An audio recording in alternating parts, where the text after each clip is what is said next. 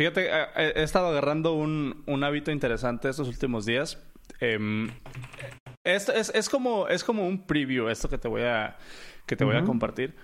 Porque planeo hacer una cosa bien fantoche, la verdad, que es documentar la metodología y publicarla en mi, en mi blog con, con pros y contras y así como, como un spec, haz de cuenta. Para aquellos que quieran seguirla, la pueden seguir al pie de la letra tal y como, tal y como lo hago yo.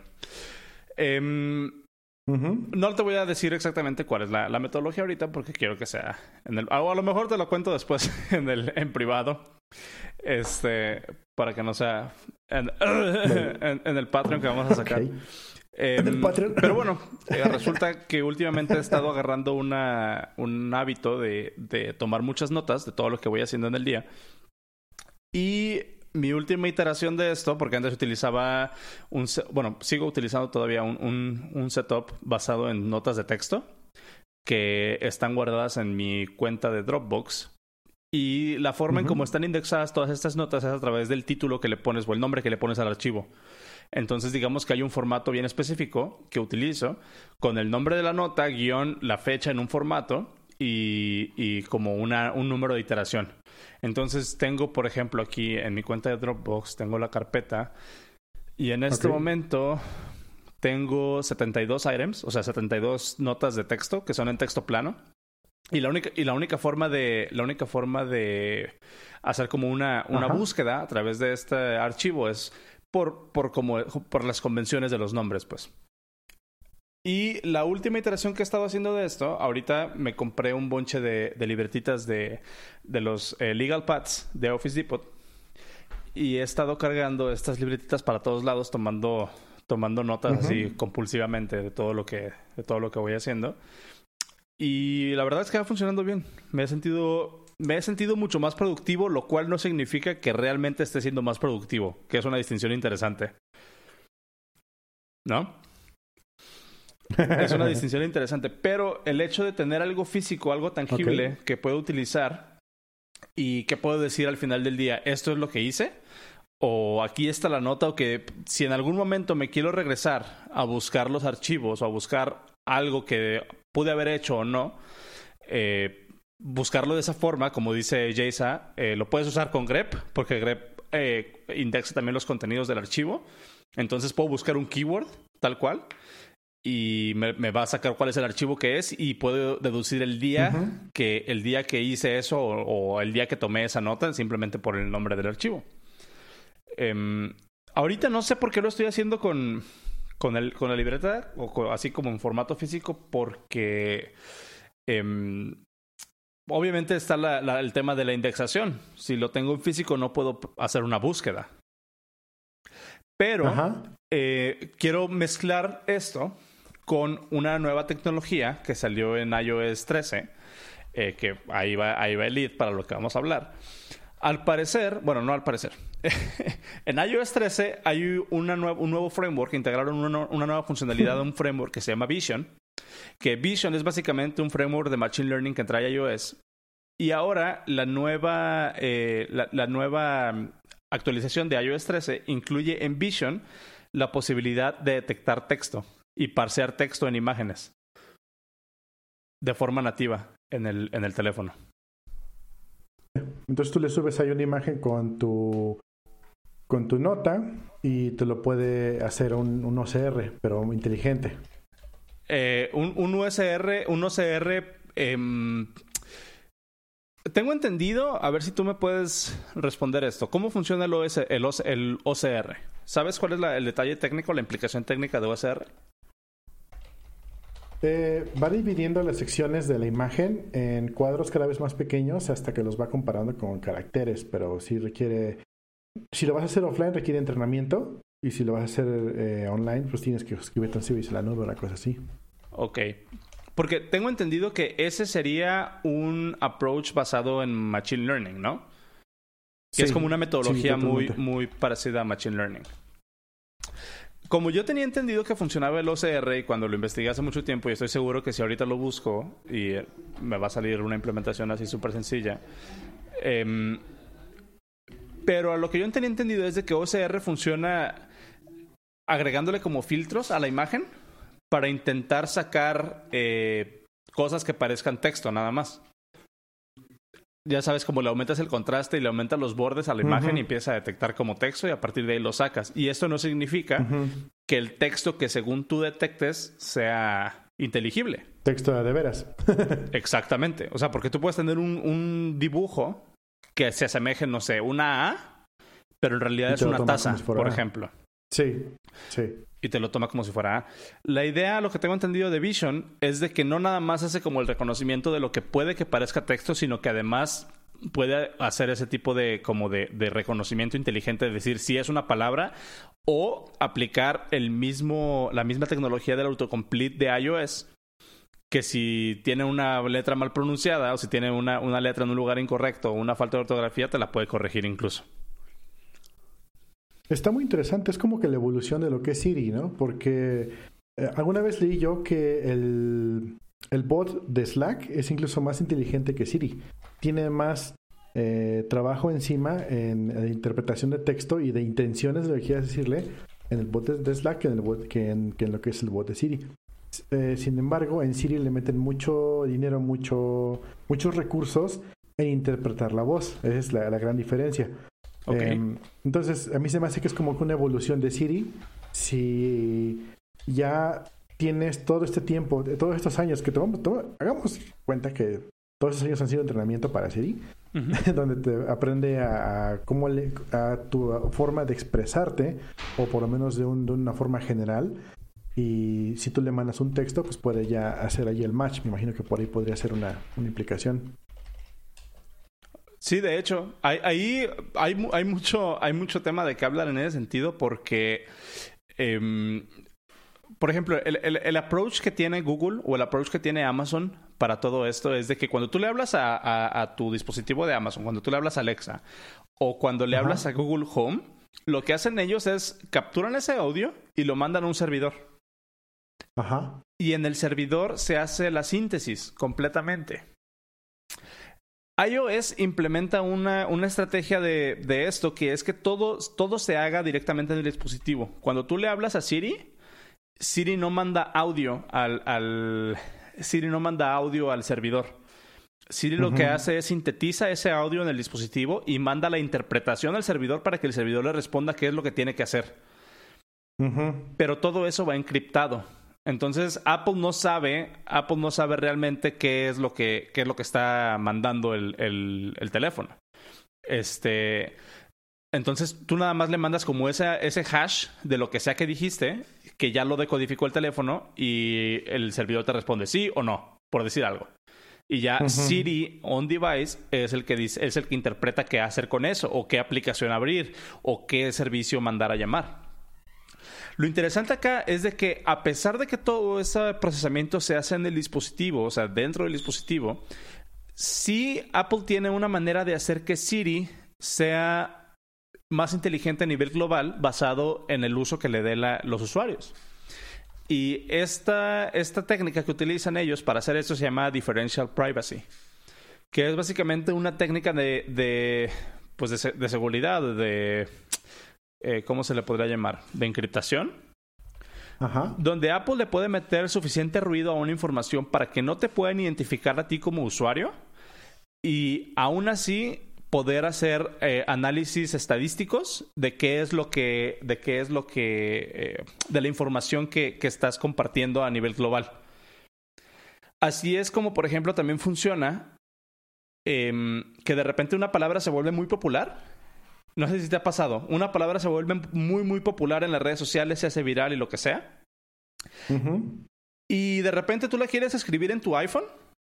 Empoderamiento. Y ya tú, la quieres escribir en tu iPhone y ya, ya te la ofrece como autocorrección. Ah, interesante. ¿No te ha pasado eso? No uso el autocorrector. Oh, bueno, no usas, no usas el autocorrector. Este, pero sí, o sea. Pero, pero sí he visto que, que, suceden cosas así raras. Sí, sí, sí, pero en este caso no es así como que, bueno, desde mi punto de vista no es como, como raro, sino es un detalle de implementación bien interesante y hay un white paper que, que Apple eh, tiene sobre cómo hacen esto y hay varios documentales, eh, bueno, documentales o, ¿cómo se llaman? Como tutoriales o explainers, eh, que, que, es lo que hacen de, como, o sea, explican a grandes rasgos cómo es que funciona el differential privacy en la implementación de Apple porque es, un, es una técnica de, de pues sí, de, ofuscamiento de datos eh, de estadísticas, pues. Está bien, bien interesante. Ahí les voy a dejar un enlace, ya lo puse en, los show notes, eh, a, este white paper. Y hay una, hay una sección en el iPhone em, donde tú puedes ver qué es lo que sabe Siri de ti. Eh, ya con este, o sea, tú puedes ver qué es lo que se está mandando al servidor. Y ahorita estoy, estoy em, buscando esto. No sé si tengas algo tú que, agregar mientras encuentro dónde, dónde está esto para poder decirles. O sea, como dice Jason, que si no es que ya hacía Google eso con la cámara antes y traducían texto a la imagen, sí tenían una, una sección Google en Android hace unos años, no sé, no sé qué pasó con eso luego. Tú podías tomar eh, una foto o algo con la cámara y te estaba dando ahí mm, una interpretación del, del texto. Y le comenté yo también que también lo hace Azure. Eh, yo trabajé en algún momento con la, con la nube de Azure lo que hacíamos era capturábamos con ve, el hack que hacíamos. Necesitamos capturar lo que la gente decía de televisión en el momento en vivo. Y un gran apalancamiento de lo que la gente decía en vivo era lo que salía en la televisión en ese momento en formato de texto. Es decir, si estabas viendo Los Simpson y salía en la pantalla el hashtag de Los Simpson, yo qué sé, eh, era muy probable que la gente cuando escribiera ese hashtag es que estaba viendo Los Simpsons, lo cual era una implicación de rating y eso lo podíamos medir. Pero ¿cómo obtienes programáticamente que en ese momento estaba saliendo ese hashtag en la televisión? Entonces eh, conseguimos por allí un IPTV que tenía eh, el canal eh, del zorrito. y, estábamos pasando, sacábamos un screenshot cada 3 segundos, cada 5 segundos y ya sabíamos más o menos en qué secciones de la pantalla salían estos mensajes. Salían o bien hasta arriba o hasta abajo, pero nunca en medio. Entonces lo que hacíamos era quitar la parte de en medio, le poníamos así una pleca negra para que no lo pasara por el OCR y lo mandamos a Nube Azure. Y e investigando cómo funcionaba eso, es muy parecido a lo que tú describías. Lo que hace, lo que hace Azure para, para hacer interpretación de este texto ya sabes qué, qué, qué, franjas va a analizar. O sea, toma las franjas, ¿no? Eh, sí hace primero algo para poder sacar contrastes, pero lo interesante es que también em, hace contrastes eh, dramáticos de blanco a negro completamente, pero no sobre la imagen, sino sobre secciones de la imagen. Agarra un, cuadro de la imagen y la divide en blanco y negro y compara si, si, hace match o, hace dismatch. Y si hace match, eh, se hace un cuadro más pequeño y lo mismo, lo mismo, hasta que llega un punto donde ya no puede ser más pequeño, que un píxel, por ejemplo. Ajá. Y utiliza esa, esa, esa sección, lo va rompiendo cada vez más, lo va rompiendo cada vez más pequeño, hasta que arma una sección y dice, ok, esto es texto y ya sabe qué letras son. Funciona muy bien cuando tienes eh, texto de molde, o sea, fuentes, eh, fuentes programáticas, fuentes de texto, sobre imagen ya no funciona tan bien cuando tienes hecho a mano. Ok. Es, es más o menos como, funciona la nube de Azure. Hay, hay, un, hay una implementación también que, que se hacía a través de audio, ¿no? Híjole, estaba más interesante, pero no recuerdo cómo era. Es, es más o menos lo que utiliza Shazam, por ejemplo. Ajá. Que no, sé si platicamos alguna vez aquí de, de, ese. Había un video tutorial de. Un video tutorial, bueno, un, como un explainer también en YouTube bastante bueno de cómo funcionaba Shazam. No me acuerdo si alguna vez lo compartimos aquí en el podcast. Creo que no. O no me acuerdo dónde lo compartí. Déjate lo busco porque también está bien interesante. Lo voy a, lo voy a poner en. Lo voy a poner en los show notes. How Shazam works. Es de este canal Real Engineering. Son 10 minutos. Si no lo habíamos puesto, ahí está. Está bastante interesante también. Creo que sí conozco esos. Eh, ok, aquí está. Este, ¿Tienes tu iPhone a la mano? Sí. Ok. Vete a Settings o Ajustes. Pero todavía no tengo el iOS 13. No, no, no. Esto está desde iOS 12, creo, o 10 o algo así. A ver, settings. Eh, te vas a ir hasta abajo donde está general y en esa misma sección donde está general, el, último, el, último item es privacy, privacidad. Espera, espera, espera. General. Uh, privacy. Espera. Ah, ya no está en el mismo lugar. Pero hay un buscador. Ok, sí, busca privacidad, está bien. ok, la manita privacy. Ajá. Y en privacy, en esa sección, ahí te aparecen todo lo que puedes controlar de privacidad. Hasta abajo viene una sección de analytics. Ajá. Y en la sección de analytics viene Share iPhone and Watch Analytics. Ok, okay. solo iPhone porque no tengo Watch. Ok. Ah, bueno, ah, ok, ok, ok. Y ahí viene una sección que, que dice Analytics Data. Ajá. Métete a Analytics Data y vas a ver una lista interminable, interminable de, de, los analíticos que se han estado mandando a, Apple. Eh, y todos estos analíticos, si tú te metes a uno, puedes ver eh, qué, es lo que, qué es lo que se está mandando. Tal cual. Y son archivos, son archivos bastante grandes y obviamente están en formato como de. Em, algunos son como crash reports. Donde vienen stack traces y algunos otros, los que empiezan con analytics y después traen un timestamp. Eh, esos son los mensajes que se mandan con, con esta información eh, que, que, ayuda a Apple a mejorar sus servicios en el backend. Pero si te fijas, por ejemplo, viene eh, vamos a agarrar, no sé, uno, el que sea, agarra el que sea. Y la primera entrada dice OS version. O no sé si el tuyo sea más o menos igual. Después trae un incident-id y viene un UUID y después viene un timestamp. Y después viene un book type. Y ese, eh, toda esa información es lo que hace, lo que Apple agarra y lo mapea a reportes internos que tiene para ver si se está mejorando todo eso. ¿Ok? Interesante. Y después viene, por ejemplo, aquí viene cuántos bytes se están mandando. Este, vienen reportes de, del sistema. Si UIKit eh, detectó que algo no está funcionando bien, manda eso también para atrás.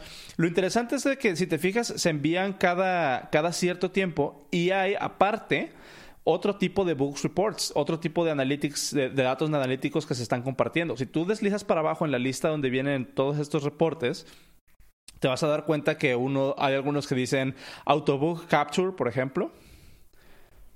Eso es de que el sistema detectó que algo, que algo falló en, algún subsistema de, iOS, entonces lo está reportando. Y así hay varios, hay varios eh, tipos de información que se están compartiendo em, con, diferente, con diferentes, digamos, como valor para, para Apple. Y cada uno de esos archivos tiene suficiente información para darle a Apple como una visión general de qué es lo que está sucediendo con sus dispositivos en el, en el, en el, en, el campo, pero no, las, no, no suficiente información como para identificarte a ti como individuo. Sí, lo que estoy viendo así es bastante genérica la información. Y si te fijas, son como puros, puros IDs y puros datos así como encoded, eh, con información que realmente no te puede identificar de cierta, de cierta forma. Pero bueno. Misterio de navegación incógnito. Así es como funciona. Y si te fijas en la sección de Analytics, en la sección previa a esta lista que estamos viendo, eh, hay, varias, hay varios switches que tú puedes activar como eh, Share with App Developers. O sea, si una aplicación crashea, si una aplicación eh, truena, los logs de ese... ticket? Ajá, los logs de ese truene se, se, graban ahí en, ese, en, en esta lista que estamos viendo aquí. Y yo cuando me meto a, mi cuenta de iTunes como developer, me aparece eh, como si estuviera viendo pues, un, reporte de todos los crashes que ha habido en, en, los usuarios. Y me da toda la información, me da el stack trace, me da la versión del sistema operativo eh, y un montón de cosas. Pero obviamente no me da información del usuario. Pero bueno. Claro, claro. Es eso. Está muy bueno. así, es, así es como funciona. Differential privacy. Está interesante. Va. ¿Ya dejó de llover en Querétaro? Pues sí se puso fuerte hace unos días. No, no es cierto. Em, ¿Cómo fue? A ver. ha llovido un par de veces en la semana pasada. Pero aquí en el cerro donde vivo, eh, lo que más nos pega es el viento. Muchísimo viento, de repente se va la luz. Bye. Okay. Esta semana se fue hoy y ayer. Sí. este, de hecho, hoy tuve que ir corriendo a, un café a, a tener unas juntas porque justamente 30 minutos antes de que empezara una junta. Y así de, ah, si tarda 10, 15 minutos me voy. Y no eso me dice el trabajo, oye, ¿puedes junta ahorita? Y yo así de, ah, aguántenme 15 minutos. No manches. Sí. Esperemos que no se vaya la, la reunión, la junta ahorita, la junta, bueno, más que no se vaya la luz. Yo he comprado mi UPS. ¿Sabes qué es lo peor? Que se va la luz y yo creo que con un UPS sí podría yo tener una junta o terminar el podcast, por lo menos, por lo menos guardar. Porque mi internet es inalámbrico, entonces la repetidora está, no sé dónde, ni siquiera alcanzo a ver. Ok. Eh, sin embargo, la antena de Telcel, que es la que me da internet, o sea, digamos que se va la luz, va, no hay problema, ¿no? Pues agarro el teléfono y te tereo. Nada, pues resulta que la antena de Telcel está dentro de la, del fraccionamiento y se va la luz en todo el fraccionamiento y la viene que también se va, también se va Telcel. Entonces tampoco tengo servicio de celular. Y así de, no, no tengo internet, ¿qué voy a hacer? No manches. Es horrible. Está, si es una situación medio, medio precaria, pues ya nosotros también estábamos viviendo, afortunadamente, pues ya tenemos ya tenemos el power del cable. Fíjate que no, no, no, me falla tanto, pero el problema, pues sí, cuando se va la luz, pues ¿qué haces? Entonces, yo creo que con un UPS sí puede echarla a andar, porque la, la antena que tengo de, para internet eh, utiliza un eliminador chiquito, entonces no, no usa mucha energía. Entonces, Con eso podría yo por lo menos tener conexión.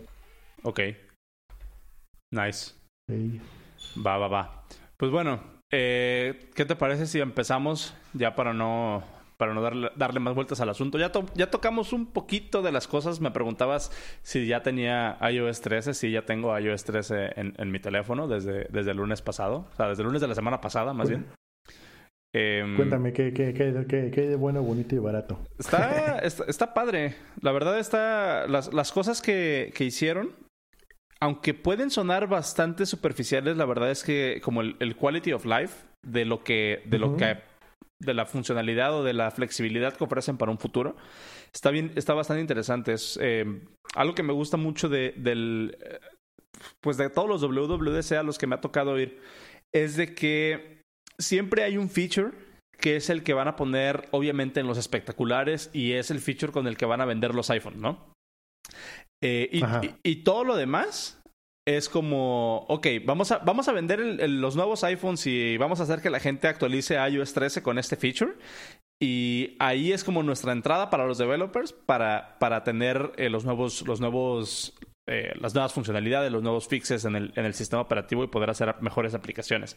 En esta ocasión, los features que van a estar promocionando como locos es el Dark Mode, que ya puedes tener, ya puedes tener tu, la interfaz del, del iPhone en, en, en, Dark Mode. ¿Modo eh, emo? ¿Cómo? El modo emo. El modo, sí. El modo emo. Que se ve bastante, se ve bastante padre. Todas las aplicaciones, eh, todas las aplicaciones, por lo menos las del sistema, funcionan, funcionan bastante bien y tienen, tienen muy buen soporte ya para, para Dark Mode. Y la verdad es que en cuanto salió, lo activé, llevo una semana con Dark Mode y, y ya ahora le echo así como la vista de lado a las aplicaciones que todavía no lo soportan. lo, interesante, por ejemplo, en esa situación del, Dark Mode es de que también incluyeron APIs para que tú puedas utilizar el Dark Mode del sistema y no tengas que implementar tu propia versión de, Dark Mode como lo tienen aplicaciones eh, como la de nosotros, por ejemplo, como PDF Viewer. ¿Y cómo, ellos te mandan una paleta o cómo, cómo funciona eso? Ah, todavía no, no eso. Sí, sí, tuve chance de checarlo muy, muy por arriba. Eh, está interesante la, la, la, mm, la, implementación. Básicamente hay como una, haz de cuenta que es como si fuera una variable de, de environment que te dice, estás corriendo en dark o en, o en light mode. Eh, y básicamente tú le puedes decir así al, a, a, la vista, así como de utiliza el, el sistema, el, utiliza el color de background para, para, tal, eh, para tal modo. Y todo esto emana desde un nuevo soporte que, que ya hay en, en, iOS. No sé si te ha tocado alguna vez interactuar con, con aplicaciones de iOS, haciendo aplicaciones de iOS. No, nunca, nunca he no. hacer eso. Ok. Eh, tú cuando integras, cuando añades, por ejemplo, imágenes a tu, a tu proyecto, te deja agregarlo en una carpeta especial que se llama los assets, los, eh, eh, los XY assets. Eh, y en esa carpeta tú puedes decir, esta imagen, eh, no sé, la, imagen de una, de una dona. Y tú das una resolución para iPhone 5, una resolución para iPhone X o para iPhone 10, una resolución para iPad, una resolución para iPhone 4. Entonces, la misma imagen como diferentes slices. ¿Vale? Y eso ha estado desde hace, no sé, miles de, miles de versiones de, iOS. Ahora lo que introdujeron en esta, en esta versión de, Xcode, que, con lo que ya puedes compilar para iOS 13, es de que ahora tus colores de la aplicación también pueden ser assets. Entonces tú le puedes decir, este es mi color de acento, o este es mi color principal, o este es mi color de background. Y dentro de un solo color, del concepto como del color dentro de tu aplicación, puedes darle una versión light y una versión dark. Entonces, tú puedes meterle, eh, obviamente, por ejemplo, un background, la versión light es blanco y la versión dark es negra. Y cuando tú seleccionas ese color en tu código, le dices aplica la versión adecuada y automáticamente el sistema va a regresar el color adecuado para, para, el, para el environment en el que estás corriendo actualmente. Em, y por ejemplo, en ese, en ese caso también, si tienes el color de acento para la versión light que va a ser azul, tal vez quieras que el color de acento para la versión dark vaya a ser naranja. Y automáticamente el sistema va a regresar el color, el color adecuado. Y así es como básicamente se hace esa implementación. Órale. Está chidillo, está bastante ligero para trabajo de usuario, ¿no? Para desarrollador. Sí, y lo, mejor que me gusta de, o, lo que más me gusta de eso es de que provee como un estándar sobre el que pueden trabajar eh, diseñadores y pueden trabajar desarrolladores. ¿Tú cómo, cuál es el workflow que utilizas tú como, como desarrollador cuando te toca interactuar con, con algún, con algún eh, diseñador? O sea, ¿cómo, ¿cómo se ponen de acuerdo en cuáles son los assets que tienen que, utilizar y demás? Pues depende, por lo regular, bueno, hace tiempo cuando trabajaba yo con la agencia, eh, me pasaba en el archivo de PSD y yo ahí sacaba mis sprites. Últimamente hemos trabajado con Sketch y pues aprender a utilizar Sketch está bien sencillo y de ahí saco los sprites. ¿Con qué más? Sí. Y también el mismo Sketch ahí puedes decirle que te, que te exporte las imágenes para diferentes resoluciones. Eh, de vez en cuando no, no te ponen exportar la imagen, pues ya te toca echarle un grito al, al, diseñador. Oye, ¿sabes qué? Esta imagen no está exportable, pásamela. Sin embargo, últimamente, como he trabajado más como con aplicaciones, interfaces y, no tanto con imágenes tal cual, eh, lo que he estado haciendo es convertir los SVGs en fuentes, por ejemplo, pero es otra historia. pero básicamente así es como funciona. Me pasan el diseño en la plataforma que estamos trabajando en el momento y de ahí saco los assets. ¿Y, y mm, ¿cómo, cómo, le hacen? Porque tengo entendido, alguna vez ya me explicaste de la parte de los preprocesadores de CSS y cómo, y cómo hacen todo esto, pero también hay, una, hay un sistema completo para manejar los assets, las imágenes, ¿no? Y para empaquetarlas y distribuirlos. O, o estoy equivocado. O sea, ¿no hay como un preprocesador para las imágenes? Cuando mm, compilas un proyecto de, de JavaScript. Es que no se compilan, nada más las avientas a una carpetita ya. Ah, o sea, pero, pero no hacen, por ejemplo, eh, alguna especie de, thinning o algo así eh, para, por ejemplo, extraer las puras imágenes de retina o algo así, o organizarlas de cierta forma para que el sistema pueda agarrar la correcta en runtime. Mm, no, no funciona así tal cual. En lo que es web no funciona así. Eh, lo que sí puedes hacer, por ejemplo, es en algunos tags ya nuevos de HTML ya puedes definirle más de un source. Y dependiendo de qué dispositivo, pero eh, lo esté viendo, agarra uno u otro source. obviamente solo funciona para ciertos móviles, pero son los móviles que nos interesa atacar, entonces no hay mucho problema por ahí. sin embargo, por ejemplo, en Sketch, cuando tienes una imagen y le dices que quiero descargar, esta imagen, eh, te permite, ¿quieres bajar únicamente una resolución o quieres bajar todas las resoluciones? Y te dice este, arroba normal, arroba doble, arroba, arroba tri. Te pone ahí unas nomenclaturas ahí más interesantes. Sin embargo, no hay una forma automática de que el sistema las vaya tomando. Ok. De, tú defines en, en, el tag imagen, le pones varios source, tal cual. Um, no recuerdo decir allí, bueno, el tag, bueno, el tag que, que, vas a utilizar, eh, creo que es media, no me acuerdo bien. ¿Qué son como los, los media queries? Ah, para eso son los media queries, ¿no? No, los media queries son eh, secciones de CSS para definir tu responsivo. Pero, pero no tiene hooks también para, para la parte de, de resolución y eso. Mm, todo es hackeado. CSS, JavaScript, todo es, todo es hacking. Tú pones en tu CSS, pones un media query y dices que cuando tu pantalla en tu media seas screen y tengas mínimo de resolución tanto, vas a aplicar esas reglas. Cuando tengas tanto, aplicas estas reglas. Cuando tengas tantas, esas reglas. Eso es en CSS. Y a nivel HTML en el DOM, hay unos tags en el cual tú le puedes decir esto va a ser una imagen sin que sea un IMG. Okay. Eh, y le pones, vas a jalar esta resolución, esta es, y le pones varios, varios este, source a un mismo tag. Y eso ya el interpretador del DOM ya se encarga de jalar el mejor source para, para el dispositivo que lo está viendo. Ah, Sin embargo, no hay, no hay un estándar. Tú le puedes poner eh, 1.jpg, 2.jpg, 3.jpg y dependiendo de cómo tú lo pongas en el, en el, en el, en el source, eh, nos va a jalar uno u otro u otro u otro, pero no hay un estándar que diga, este es, es, las imágenes que van a ser para retina se van a llamar así siempre. No, no hay un estándar. Okay. De hecho, eh, para los que trabajamos en JavaScript, pues, este, el módulo de JavaScript es estándar. The fuck is that? no, no, no, hay muchos estándares en JavaScript. Ya. No, pues, pues qué pena. sí, bueno, esa, esa, esa es una, o sea, hay varias, hay muchísimas cosas en Xcode y eso del, soporte para Dark Mode es una, es una de ellas. Em, hay otra cosa que, otra de las cosas con las que van a super ganar clientela es con los Mimojis, que ya los puedes, ya los puedes personalizar. No sé si te tocó ver qué son, qué son los Mimojis. De hecho, tengo uno con mi cara. No, pero, pero bueno, ya, ya había Mimojis, que, que es como la, la parte de. Haces tu, tu cara y puedes. Eh, ¿Qué? ¿Grabar como videitos? Si era la parte de hacer videos, ¿no? Podías hacer eso y podías. Yo le sacaba screenshots, los convertía en stickers. Luego vi que ya hicieron soporte nativo de eso. Eh, exactamente. Ahorita lo que estaba intentando hacer es mandarte. Mandarte precisamente mi, mi pack de stickers para que lo pudieras, para mandarte el pack. Pero por alguna razón, ah, ahí está. A ver. Ok, ahora ya te lo mando. por dónde? No, yo iba por el, por el Discord, nada más que se ultra trabó. ¿Sí, me sigues escuchando? Sí, sí, sí, aquí sigues. Ok, porque Discord se acaba de super trabar. eh, no responde, no le voy a picar nada.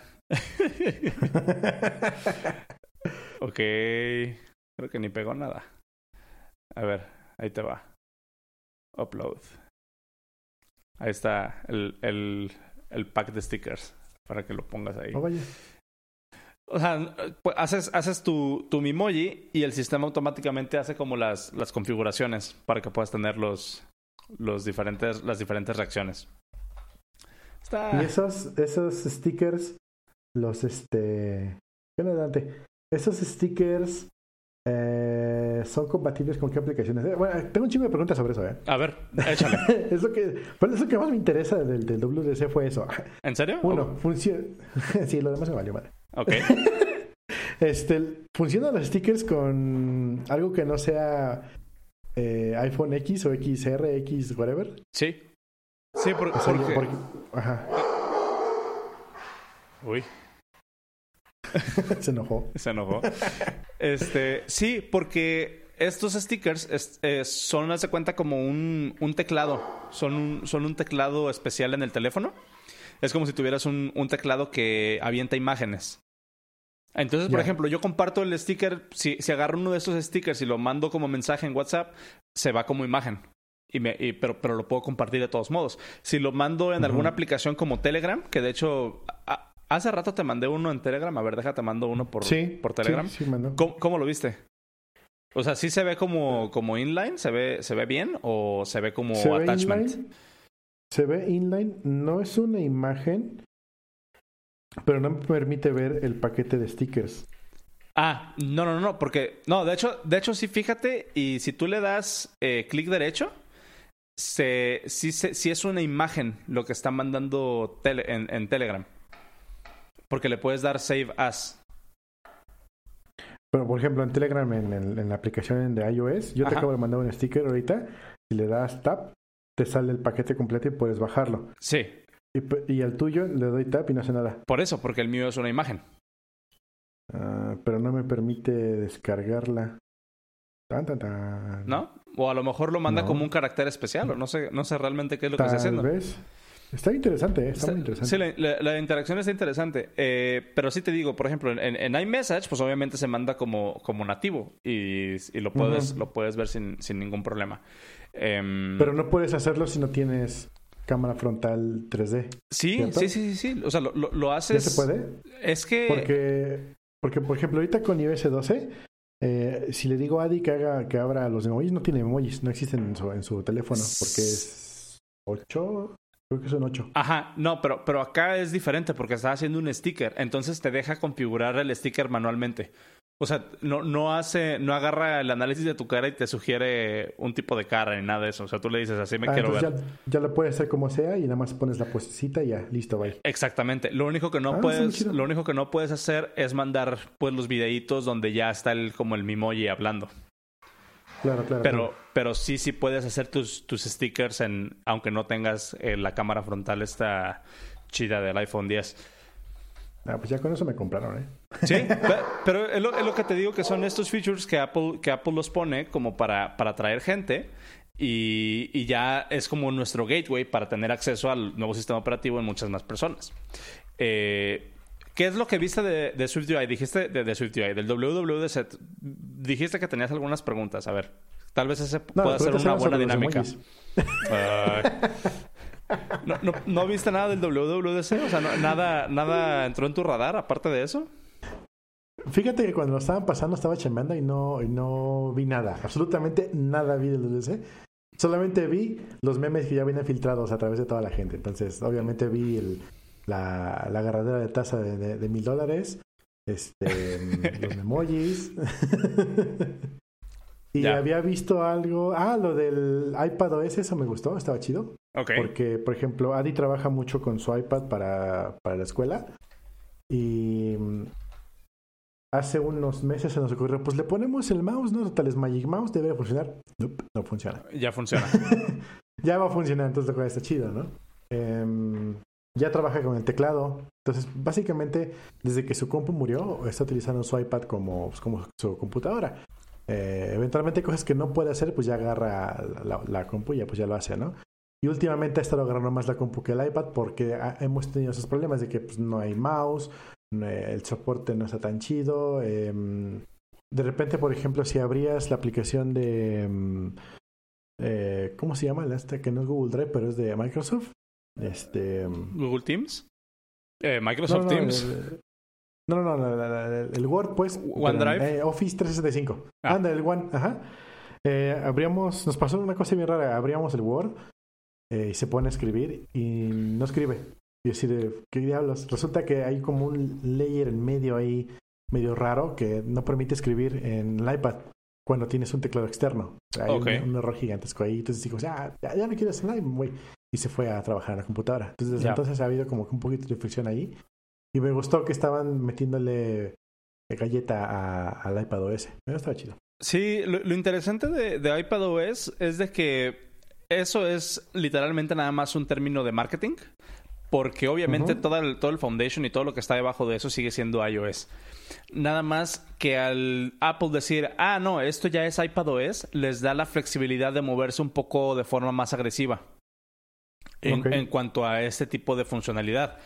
Porque antes, eh, cuando todo se llamaba iPad, había siempre esta como, digamos, como sugerencia implícita de que decían, ah, es que si lo aplican en el iPhone, eventualmente va a llegar al iPad. Porque, porque los dos corren iOS. O, o al revés, si decían, ah, en iPad ya nos dieron Picture in Picture. Si ves que, por ejemplo, estás corriendo corriendo Netflix y cierras Netflix, pero te pone el, el videito pequeño en el iPad. Y también los usuarios de iPhone decían, ah, bueno, de seguro lo van a poner también en, en el iPhone Plus, por lo menos, ¿no? En los iPhone Plus. Entonces, este tipo de situaciones daba pie a mucha confusión y a mucha desesperación de los usuarios. De, bueno, la implicación es de que como las dos cosas corren en iOS, es básicamente una decisión de Apple de decir esto funciona aquí y esto no funciona acá. Entonces, la forma de quitarse ese problema de una vez por todas para las personas que no son técnicas, que es literalmente la mayoría o el, gran grueso de, gente que compra iPads, eh, pueden poner el pretexto realmente de decir, no, es que corre un sistema operativo diferente. O sea, y, les bloquea ya esa, esa, o les quita esa responsabilidad de decir lo que soportamos eh, en algún lugar lo tenemos que soportar en el otro. Entonces, digamos que es completamente un término de marketing. Entonces, por ejemplo, poner las... Eh, más bien, la pregunta es, ¿las aplicaciones que hoy en día hay en iPad van a seguir funcionando? Porque en teoría nada más es un concepto de marketing encima de iOS. Exactamente. Exactamente. Eh, Alguna vez nos pasó eso. Eh, había un, un, este, un meetup y decíamos, oye, que vamos a hacer un meetup en tal lugar con el mismo nombre. Y nos dijo uno de los chavos que decía, te recomiendo que lo hagas con otro nombre. Porque si lo haces con el mismo, te atiendes a las reglas que ya pusieron y tal vez no te sirvan para ti. Ajá. Exactamente. Exactamente. Entonces, eh, sí, van a, van a seguir funcionando las aplicaciones de iPad, pero también en, en este caso, de, decir ya corre iPad OS y no iOS es como un parteaguas interesante porque eh, supongo que, no sé si, si, entró en tu radar, eh, como parte de este release de este, de este año, ya hay una forma en la que podemos empaquetar nuestra aplicación de iPad para que corra de forma nativa como una aplicación de Mac. Ah, me parece que sí escuché algo, pero no, no puse mucha atención de eso. Ok. Eh, en, el, durante el último año se estuvo mencionando esa tecnología bajo el nombre de Marzipan. Seguramente te llegó algún rumor o en alguno de estos como estos sitios como 9to5 Mac o eh, Xataka o estas cosas que luego publican rumores de, de Apple. Esta tecnología Marzipan es eh, si tienes si tienes Mojave instalado en tu compu, no sé si lo tengas. Sí. Ya ves que ya viene la aplicación, por ejemplo, de Home y viene la aplicación de News, me parece, y viene la aplicación de Voice Memos. Esa sí última sí la, sí la, he visto. Ok, esa, esa aplicación, si tú abres Voice Memos ahorita en tu compu, esa es la misma aplicación que está corriendo. Sí, se, se, traba. Eh... pero, Porque estoy broadcasteando. Ándale. Pero si tú abres esa, esa aplicación, te vas a dar cuenta que es exactamente la misma aplicación que está corriendo en tu iPhone y en tu iPad. Mm, nice. Nada más adaptada para correr en tu Mac.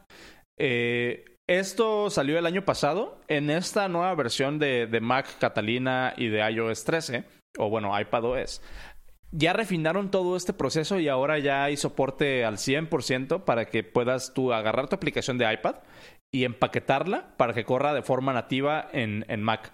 Eh, y si hay, eso, en, eso hicieron muchísimo hincapié que no es un layer de compatibilidad. O sea, literalmente es una aplicación nativa. Se fueron por la ruta difícil Apple y en vez de crear este layer de compatibilidad, lo que hicieron fue portar todos los frameworks de iOS a Mac.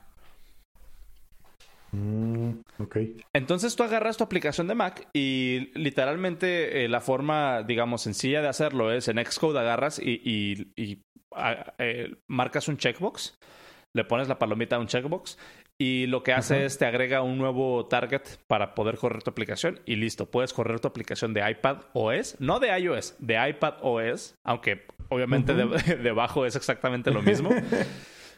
Eh, pero sí, o sea, ahí, está una de las primeras distinciones que agarra Apple para decir, ok, iPad OS es una cosa completamente diferente de iOS, aunque literalmente te aseguro que, lo único que están haciendo es checar el nombre.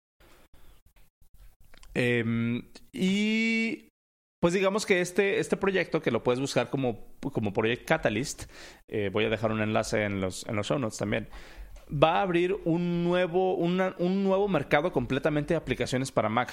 Porque, por ejemplo, eh, si tú descargas la aplicación de Slack en tu iPad, te vas a dar cuenta que es una aplicación decente. No es la mejor aplicación, pero está decente. ¿Qué pasaría si todas estas empresas que tienen aplicaciones em, nativas o decentes en iOS y por consecuencia en iPadOS se dan cuenta que pueden literalmente agarrar y darle clic a Xcode y tener el mismo codebase compartido en iOS, macOS y iPadOS. Literalmente el mismo codebase, sin agregar Electro, sin agregar dependencias, sin agregar nada. La muerte para Electron.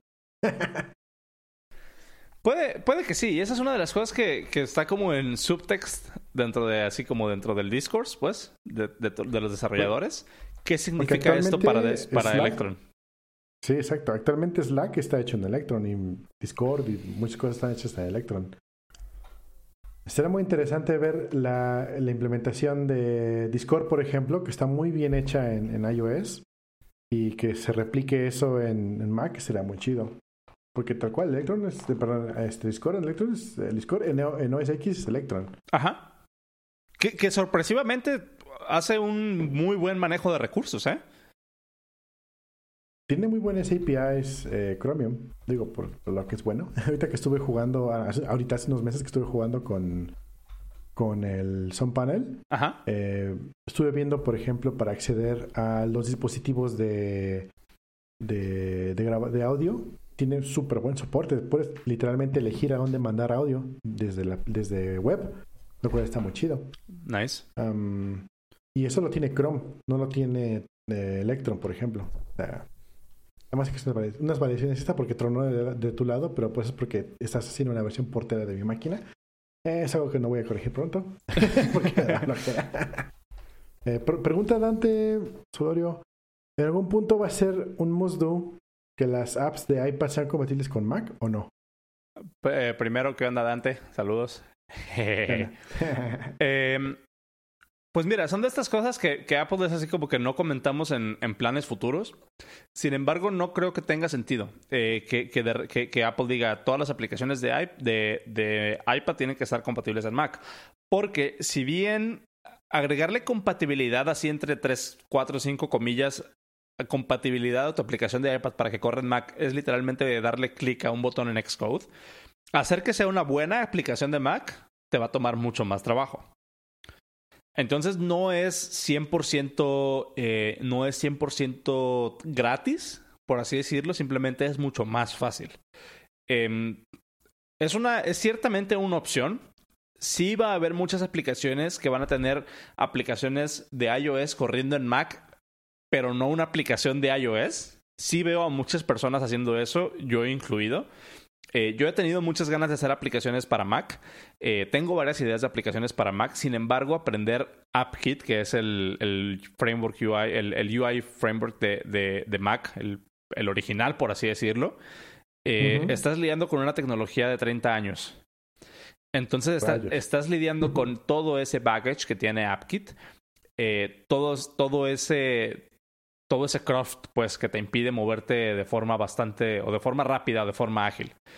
Eh, aquí la ventaja es de que hay muchísimos iOS developers en el mundo, así como hay, como hay developers de JavaScript.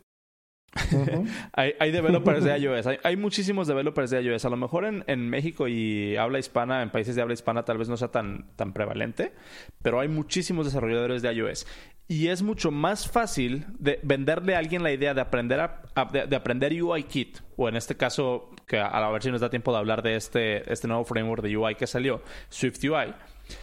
Porque si aprendes UIKit, puedes correr aplicaciones en iPhone, en iPad, en Apple Watch y en Mac.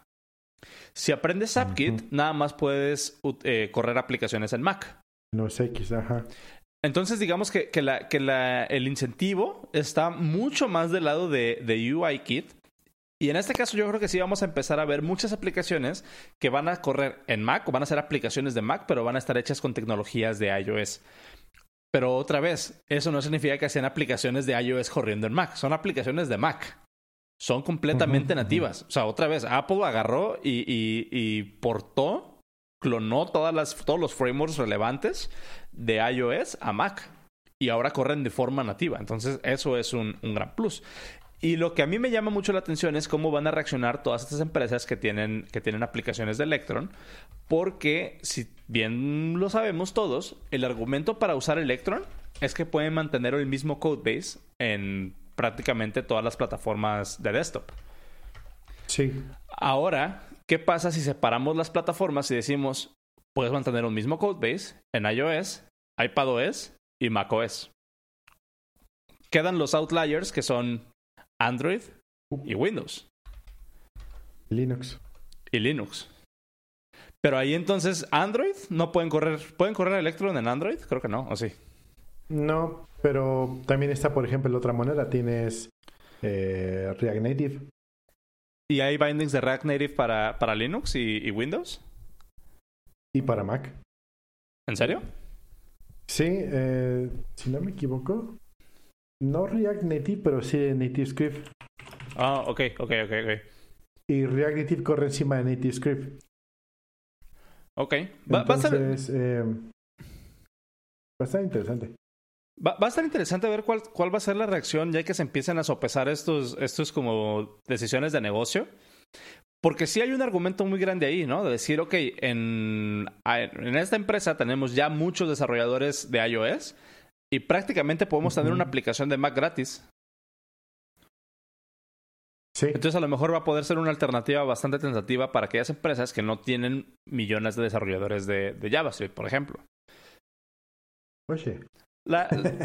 Eh, y esto se liga mucho al, tema eh, sobre este, sobre lo que, lo que quiero hablar ahora a continuación, que es Swift UI, en el sentido de cómo manejan las, las dependencias. Y, ya hemos hablado bastante de dependencias, pero ¿tú qué crees que, suceda? Que la gente diga, ok, eh, tenemos por un lado soporte de primera parte, soporte de primera mano de Apple para poder correr aplicaciones de iOS en Mac. Y por otro lado tenemos una iniciativa open source como es Electron o es React Native, que nos ofrece lo mismo con toda la desventaja de que es open source y no hay un estándar y no hay una forma realmente efectiva de hacerlo. ¿Cómo, cómo crees que, qué lado crees que gane en esa discusión? ¿O cómo, cómo lo verías tú como, como tech lead o como persona a cargo de una organización? ¿Por, ¿Por qué le apostarías y por qué? ¿A qué le apostarías y por qué? Viene mucho más de la necesidad del negocio. Por ejemplo, si no me interesa hacer una aplicación desktop, no, no, veo el caso de, meterme en ese barco. Sin embargo, sí me gustaría tener un solo, una sola implementación de código que funcione en Android y en iOS. Pero, ¿qué, pero, pero ¿cómo, cómo, cómo, perdón que te interrumpa, pero cómo, cuál es, ¿Cuál es la pregunta que quiero hacer? O sea, ¿no te importa? Realmente no, no, es, no es un factor determinante para ti que aunque no sea un requerimiento de tu negocio tener una aplicación para Mac, de todos modos la puedas tener gratis? O sea, ¿no, no influiría eso en tu, en tu decisión? Mm, esto es como el caballo con la, con la zanahoria enfrente. me, me encanta porque para todo tienes una analogía, no mames. Em, ok, por un lado, tú no te das, tienes la zanahoria de que es gratis, ¿no? Y dices, ah, pues chido, es gratis, vamos por ahí. El verdadero costo es perder el soporte para poder tener un code base único para, para las dos plataformas móviles. Ese es el costo, no es gratis. Entonces, em, por ejemplo, en mi línea de negocio, yo eh, es súper importante tener, así es, el 80% de mis clientes son, son Android, el 20% son iOS. Entonces, si yo desarrollo algo, lo voy a empujar mejor a Android, aparte de iOS, porque pues ahí están mis clientes, ahí están los que me van a dar dinero, ahí son los que me interesa venderles. Pero, pero ahí te va. bueno, pues, perdón, termina, termina, termina. Ah, bueno. Em, nuestro servicio, nuestro negocio, nuestra aplicación está hecho para que funcione en dos plataformas, en web y en mobile. Mm, no tenemos, es más, tenemos clientes que ni siquiera utilizan web. Directo se van a mobile o incluso únicamente lo hacen por teléfono. Eso es como un edge case.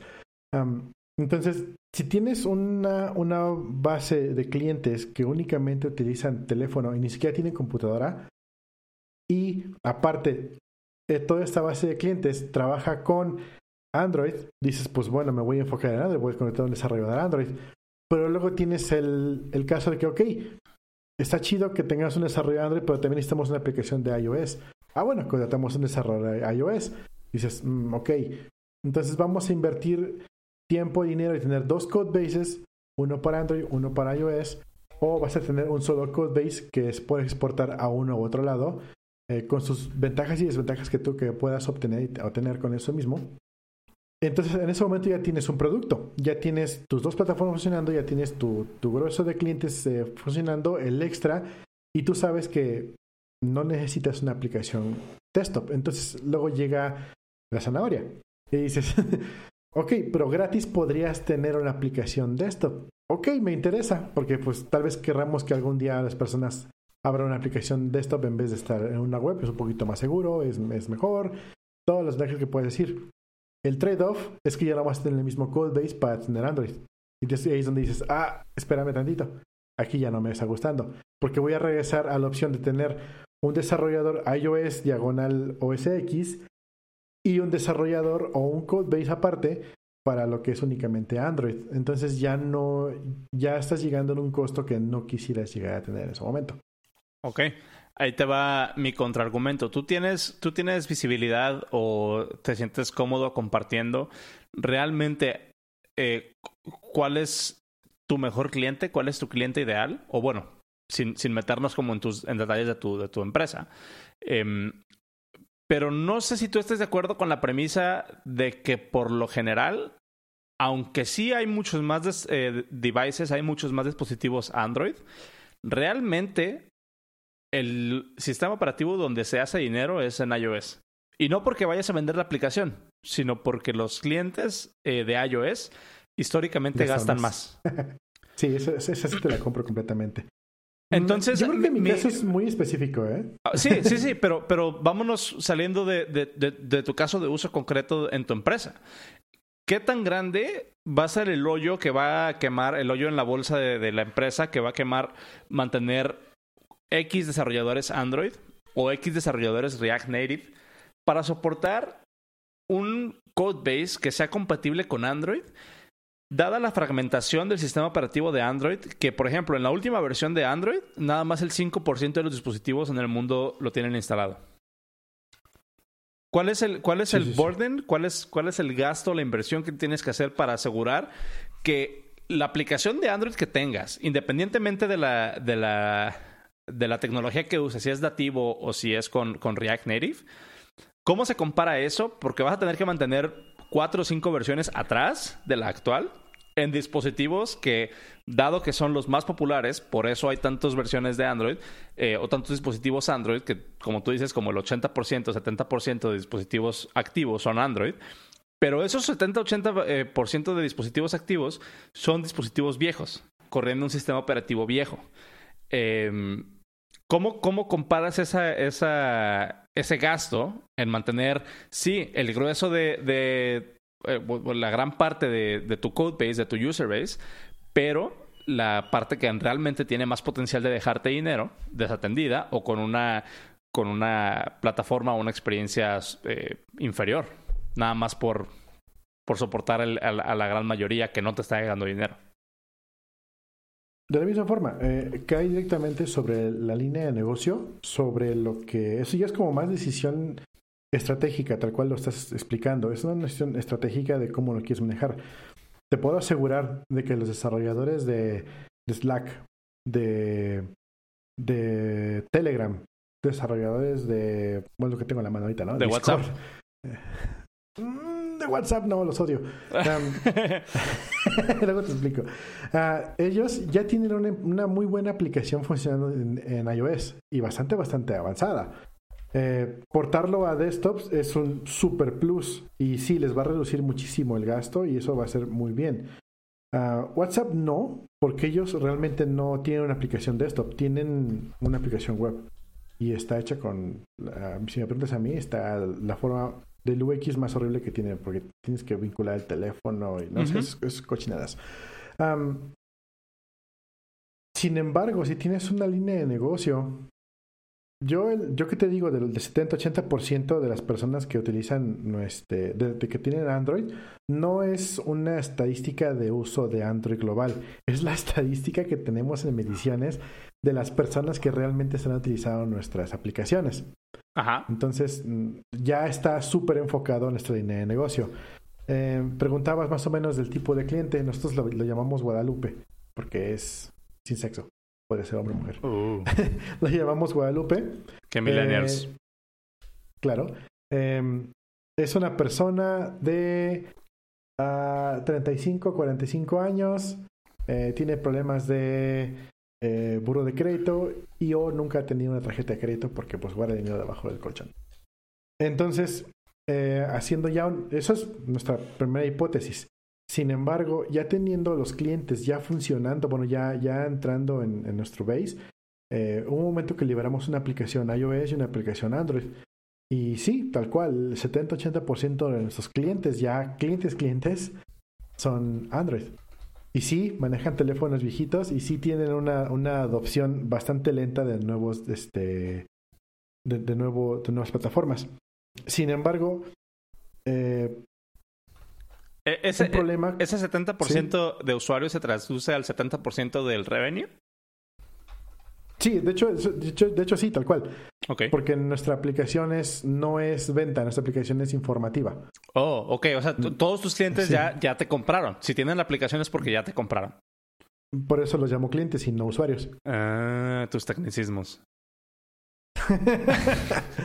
Entonces, eh, como te decía, nuestros clientes pues ya los tenemos súper medidos en esta área y en nuestro edge case, si así lo queremos llamar, pues sí, nuestro enfoque es mucho más Android.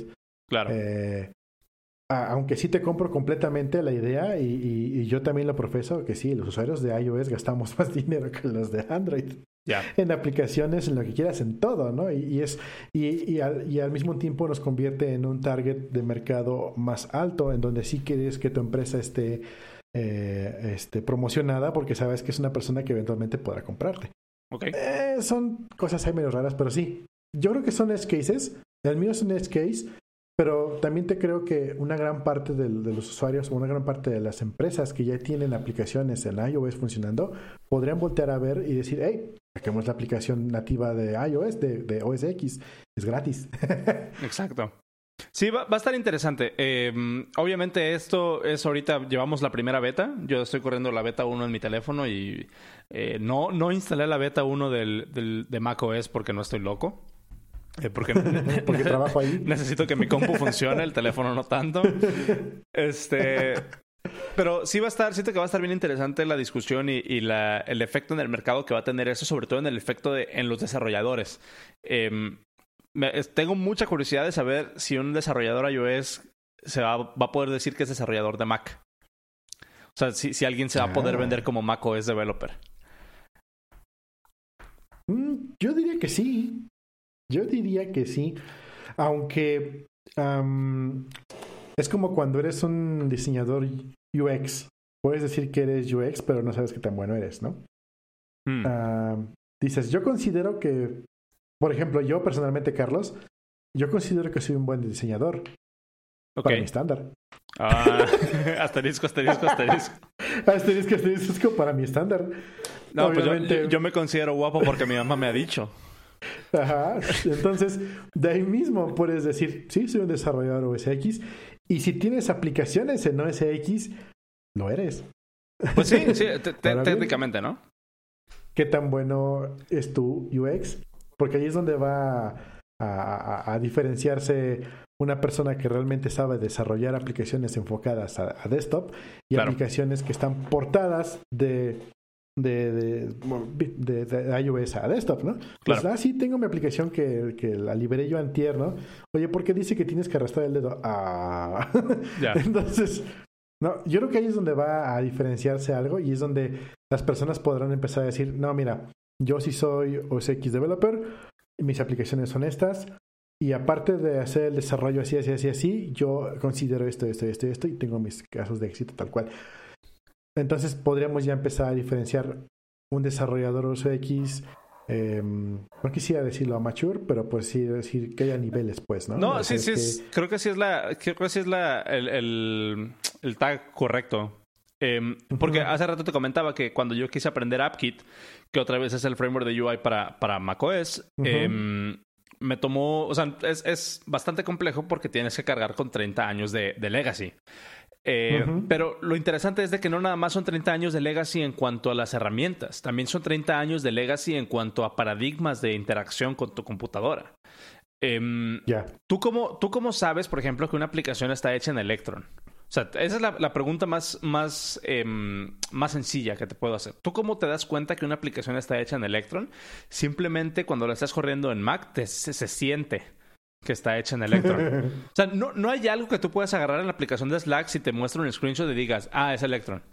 Realmente no, no se puede. No. No, no, no. Hasta, hasta que ya lo abres y, y ves que te, que se va toda la memoria RAM y dices, ah, mira, ese es Electron. Oh, no, y, y, dejando, dejando de lado la, la, memoria RAM, o sea, si tú agarras la, la aplicación de Slack y, Slack por hacer un, un, ejemplo, ¿no? Pero cualquier aplicación que no sea nativa, tú agarras la aplicación de Slack y haces un resize de la ventana y hay un lag impresionante en, en, los elementos de que cuando ya dejas de hacer el resize, hasta ese momento se redibuja. Pero mientras estás haciendo el resize, la aplicación está rota. O sea, los campos de, texto se quedan donde están, el texto se queda donde está, eh, y estás haciendo resize de lo que se ve realmente como contenido web. Eso no pasa en una aplicación de Mac. No, no, no, es, es fluido, es, es natural. Exactamente. Tú, por ejemplo, abres la aplicación de Electron y le das comando T para abrir un nuevo canal. Eh, en, Slack y te das cuenta eh, te das cuenta que se abre como como lo que como un spotlight dentro de Slack Ajá. Y empiezas a buscar ahí, pero tú observa esa pantalla y te puedes dar cuenta que ese overlay está cubriendo completamente todo el contenido. No es una ventana, no es una ventana, o sea, es, literalmente un pegoste sobre el contenido de Slack. No es una ventana. Eso no es una aplicación de Mac. Y te estoy hablando desde el punto de vista de la convención del usuario, eh, de la interacción, más bien, de cómo son las convenciones de interacción en Mac. ¿Vale? Entonces Va, va mucho de ese lado. O sea, sí puedes hacer una aplicación de Mac, pero puedes hacer una aplicación de Mac mala. No es que seas un desarrollador de Mac, porque un desarrollador de Mac conoce los Human Interface Guidelines, conoce los modelos de interacción, conoce cómo, eh, por ejemplo, interactuar con el touch bar, conoce que cualquier aplicación de Mac que se, que se digne, te puede dejar copiar. que se respete. Ajá, o sea, cualquiera, tú, tú interactúas con cualquier aplicación nativa, o sea, cualquier, aplicación que venga por defecto en tu, en tu, en tu Mac, y te vas a dar cuenta que, que hay detallitos de interacción en los que no piensas, sin embargo, cuentas con ellos en tu día a día. Como por ejemplo, que le des clic derecho a algo, algún elemento en tu aplicación y salga un menú contextual. A cualquier cosa que le puedas dar clic en Mac, le puedes dar clic derecho y te aparece algo que puedes hacer con eso. Sí. Y eso no funciona en Electron, por ejemplo. Y, no, y otra vez, no, porque sea Electron. O no, o no lo consideran. Por ejemplo, si, si me voy a Slack y selecciono el canal en general y le doy clic derecho al canal, no me aparece, por ejemplo, mutear. No me aparece abrir una nueva ventana. No me aparece nada de eso. Me, me aparece copy link. Lo acabo de hacer, por ejemplo, en, Discord y sí sale. Sí consideraron eso. Ajá. Por, eh, sale, pero te, das cuenta que en, Discord ah, sigue siendo tiene un... lag gigantesco. Tiene un lag gigantesco y el, y el menú contextual que están usando se siente que es, que es parte del contenido de la ventana, no es un menú contextual. Tal cual, eso es un overlay. Por ejemplo, te das cuenta rapidísimo, los menús contextuales de, de OS X eh, son translúcidos. Ajá, ajá. Eh, encima de cualquier aplicación, cualquier ventana, eh, se hace translúcido. Sin embargo, estos son mate, son, son este, no mate, no, este, son opacos. Ajá. Eso no, lo, eso no lo puedes hacer en web. Entonces ahí está la limitante donde te das cuenta de que no es realmente nativo. Exactamente. Pero, por ejemplo, aún, aún si, si, si, yo no te hubiera dicho todo esto, tú ya sabías o sentías que la aplicación de Slack no es, no es nativa, que la aplicación de Electron no es nativa. Mm, mm, es, lo mismo que te decía ahorita. Un desarrollador de, de iOS va a poder decir que, que tiene aplicaciones en la Mac, pero eso no significa que sea un desarrollador de Mac. Yo siento, pues. Me, me, va a interesar cuál va a ser la reacción de los desarrolladores que empiezan a decir, ah, tengo cinco años de experiencia en Mac cuando tienen cinco años de experiencia en iOS, pero no están conscientes de todo el modelo de interacción todo el modelo de cómo se tiene que comportar una aplicación de Mac. Justamente ayer o antier estaba yo discutiendo. Eh, queremos lanzar unos amigos y yo una aplicación. Porque, pues ya sabes, es lo de hoy. De hecho, es lo de hoy hace tres años. Em, una aplicación. Como Uber, pero. ándale, queremos hacer un Uber de taco. No, eh, X, la aplicación, el, objetivo no importaba. Em, la, la discusión entró entre qué íbamos a hacer. Y dice, no, pues yo conozco desarrolladores iOS, a ver conseguir desarrolladores de, Android para hacerla. Digo, no, oigan, somos tres. ¿Por qué no hacemos una aplicación híbrida como MVP y lo echamos a andar y luego vemos si lo, si lo evolucionamos algo más. Eh, o bien, si no quieren sacar una aplicación eh, híbrida, porque no hacemos una, una Progressive Web App? Y esa ya tiene semi-soporte, semi, entre mil comillas, soporte offline, por ejemplo, para que lo guardes en tu teléfono. Eh, y una de las cosas que me dijeron cuando mencioné Native, o React Native, era que la interacción se siente feo, que el, que, el UX se siente raro, no es, como dices tú, no es nativo, se siente como, le, falta pulir muchas esquinas. Eh, interesantemente, si tú eres un usuario de iOS, te das cuenta de eso. Sí. Pero si tú eres un usuario de Android, no te das tanta cuenta, porque... Porque Android está culero por default. No lo quería decir con esas palabras, pero, pero sí. o sea, yo, tengo, tengo los dos, tengo un dispositivo bastante bueno de Android y cuando hago el switch por alguna razón de, de iOS a Android, digo, ay, espérate, eh, como que algo no está bien, como que no entró bien la velocidad, no sé, algo se siente raro. Y sin embargo, pues es como, como funciona, así es como es la aplicación, es como es el, sistema operativo. Em, mi punto era, esto es un... ¿Tú qué harías? Tú, tú eres un desarrollador iOS. Em, pero considerando esta, esta esta problemática de, que queremos lanzar algo que le vaya a pegar a todos los usuarios, Android, iOS. Eh, sabemos que los usuarios en su mayoría son Android, sí. Em, queremos lanzar un MVP. ¿Tú en qué lanzarías un MVP? ¿En una aplicación híbrida? ¿Tú lanzarías directamente sobre iOS o harías una Progressive Web App? Ok. Eh, mi, mi, approach ha sido, y creo que seguirá siendo, siempre sacar primero Android, eh, perdón, iOS. Em, siempre, cuando, no he, cuando no he logrado convencer al equipo o al, o al business owner o al... ¿Cómo le llaman en, en Scrum? ¿La esposa? ¿No? ¿Qué? no, eh, al product owner, ajá, el product owner o el project manager, cuando no lo he logrado convencer de, de que, de, de, tener un desarrollador nativo también de Android, yo siempre abogo por sacar primero iOS. Esto cuando yo soy el developer iOS. Em, porque confío en mis habilidades de poder sacar algo mucho más rápido. Em, porque obviamente pues está el, expertise, ¿no? En ese, en ese sentido, es a final de cuentas lo, que, lo que se hace. O sea, si yo sé que lo puedo sacar en iOS rápido, pues obviamente voy a abogar por iOS. La parte eh, que a mí me, que a mí me em, inclina por desarrollar primero para iOS es de que, como ya lo dijimos, en el caso de que depende mucho de la aplicación, pero generalmente el caso de uso de la aplicación en iOS se va a ver mucho más, eh, mucho más representativo con la cantidad de usuarios que alcancemos a agarrar, porque si yo saco una aplicación de iOS, voy a poder seguramente utilizar las últimas tecnologías, porque el, el, rate de dispositivos que tienen iOS, la última versión pública de iOS, es mucho más grande que el rate de dispositivos en Android que tienen la última versión instalada. Entonces, eso me da mucha más oportunidad para mí de experimentar con cosas nuevas o incluso de poder, eh, de, poder em, evitarme la pena de agregar dependencias externas. Para Legacy. Ajá, o sea, exactamente, soporte para Legacy. Em, o, por ejemplo, en iOS 13, que salen cosas súper padres, poder bancar en eso en, desde una fuente de primera mano, desde una fuente oficial, como lo es Apple. Imagínate que me dijeran, ah, tenemos que sacar una. Si ahorita me dijera, llegara un cliente conmigo y me dijera, oye, necesitamos una aplicación para hacer reconocimiento visual en imágenes y que yo le tome foto a una a una aplicación de texto, a, un, a, una tarjeta de presentación y para hacer la información y guardarle en mi libreta de contactos. Yo ahorita lo que haría sería decirle, ok, pero ajuste el timeline para que salga eh, a finales de septiembre o, o en septiembre. Eh, y estamos hablando de que, por ejemplo, ahorita es junio, julio, agosto. Son tres meses de desarrollo. Pero esos tres meses de desarrollo, obviamente para esta aplicación tan sencilla, es, suena, suena bastante. Pero imagínate que es una aplicación un poquito más, más compleja que si valga la pena los tres meses de desarrollo. Eh, en ese sentido, eh, ¿cuál es, cuál es, mi, cuál es mi, mi, lógica ahí?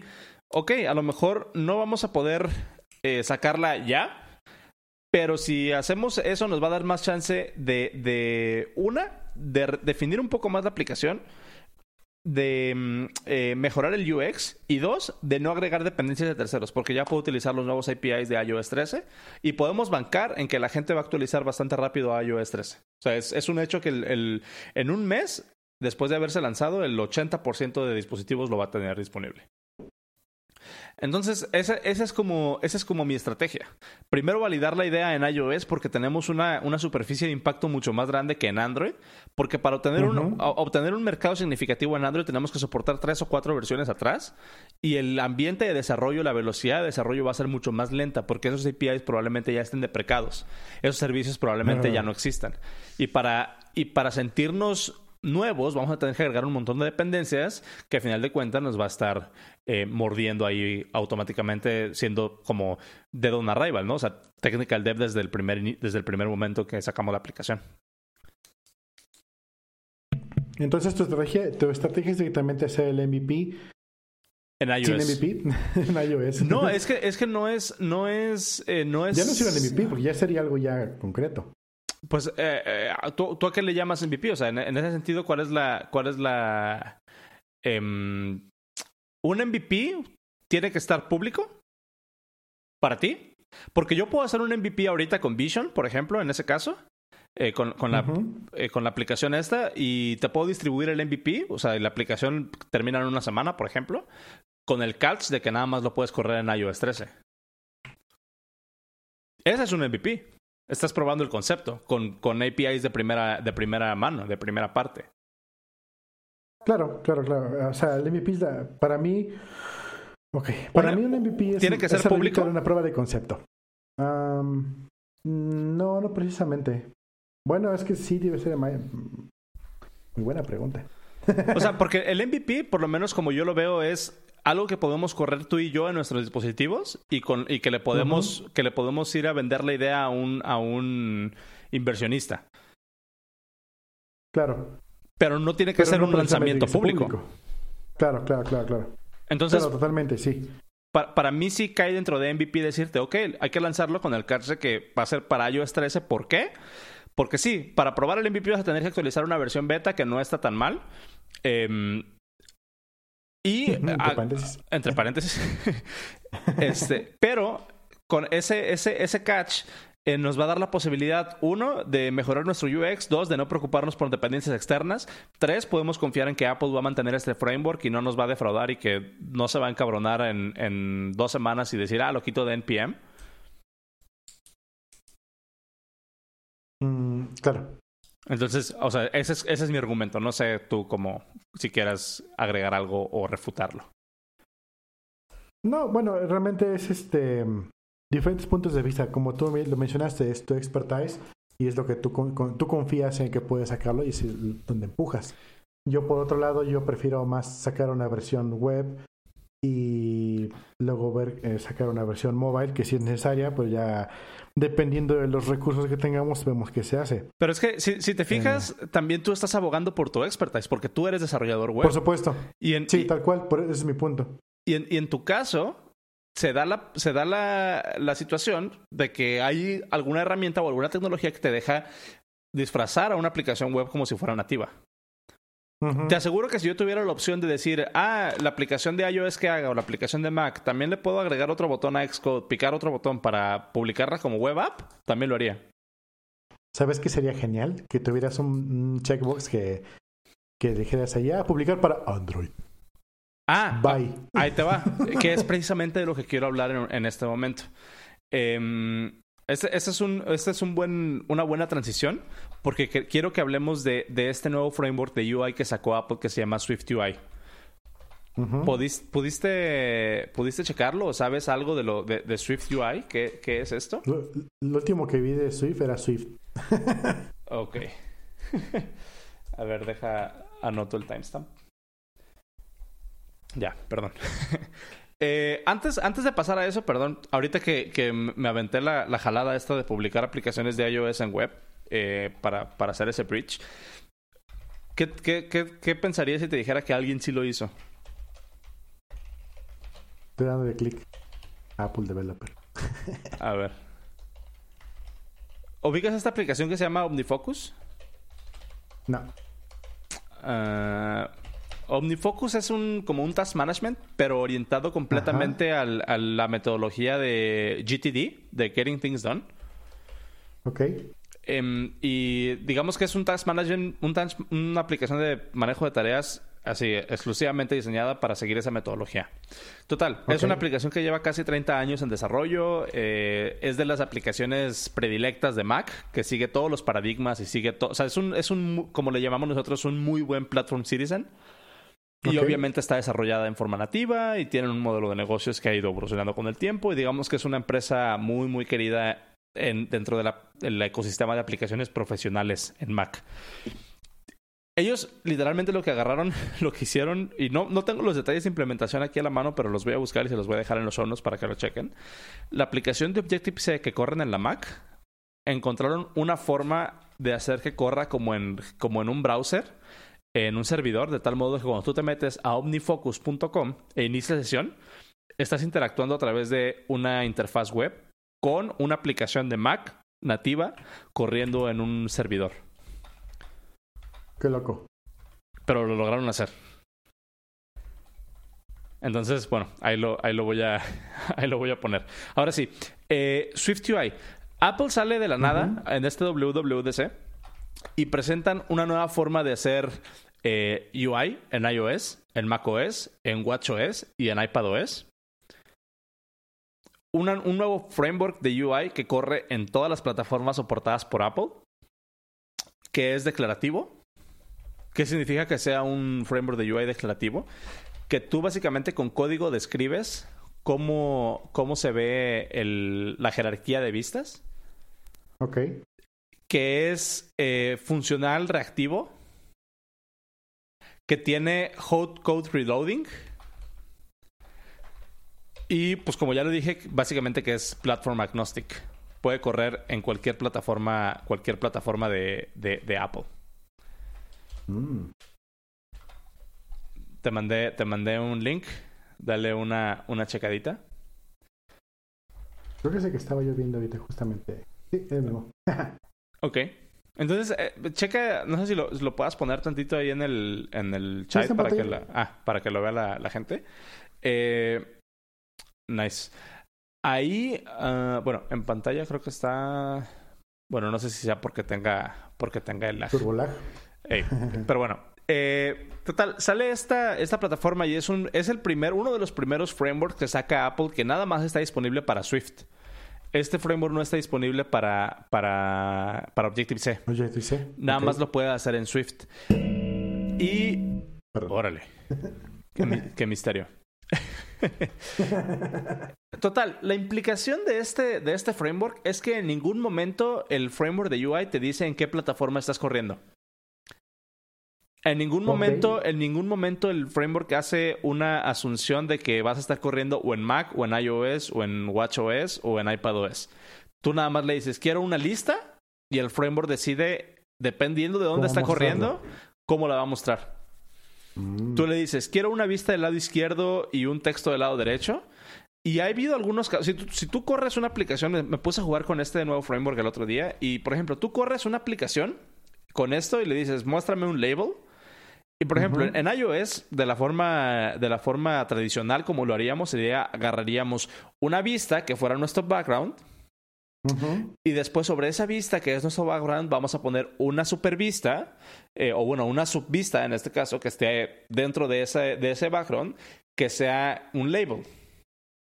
Sí. Cuando tú haces esta descripción en SwiftUI, el sistema analiza cuáles son los requerimientos de tu jerarquía de vistas y dice, ¿sabes qué? Me puedo saltar todo esto y en vez de agarrar una vista concreta del framework, pinto directamente el, texto en pantalla. Saltándose completamente la jerarquía de vistas. Hace como un flattening de todo eso. Y tú en código lo estás viendo, tú en código lo estás viendo que sí está la jerarquía bien definida, pero la implementación es, es lo que hace el framework. Decide por ti cómo es la mejor forma de, cómo es la mejor forma de presentarlo.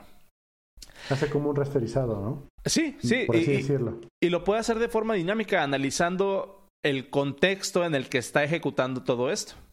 Entonces tú le dices, quiero una lista de estos items y píntalos de esta forma y el framework se encarga de pintarlos.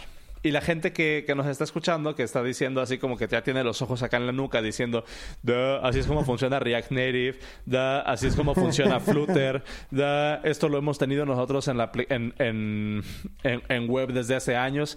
Sí, felicidades, pero iOS es más relevante. Semarnat. odiame más. No, eh, no, es, es, es, broma. Esto eh, hay muchas personas, incluso dentro de la misma comunidad de iOS, que se les fueron también los ojos hasta la nuca porque, porque dijeron, no manches, es literalmente la proposición, todo esto del code reloading, de la declaración, eh, del framework de UI declarativo, eh, de que de cómo se hacen cómo se hacen las, eh, las vistas, cómo se pintan las vistas en el, en el dispositivo, sea un detalle que, por el que se tenga que preocupar el framework, no el usuario. Sin embargo, estos son noticias excelentes para nosotros como iOS developers porque ahora podemos, tenemos acceso a este nuevo paradigma de programación sin depender de un tercero. Ya, no tienes que estar, sí, claro, claro.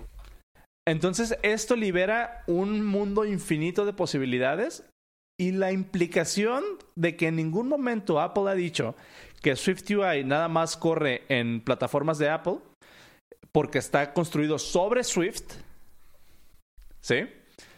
Imagínate que el siguiente año Apple diga, ok, y este, este WWDC, SwiftUI también compila para Android.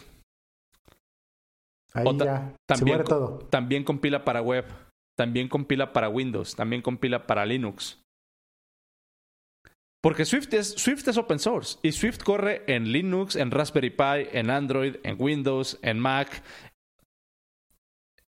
y, la forma de, de, Swift UI, como, como funciona, le deja los detalles de implementación completamente a un sistema. Yo me imagino, porque no, Swift UI todavía no es open source.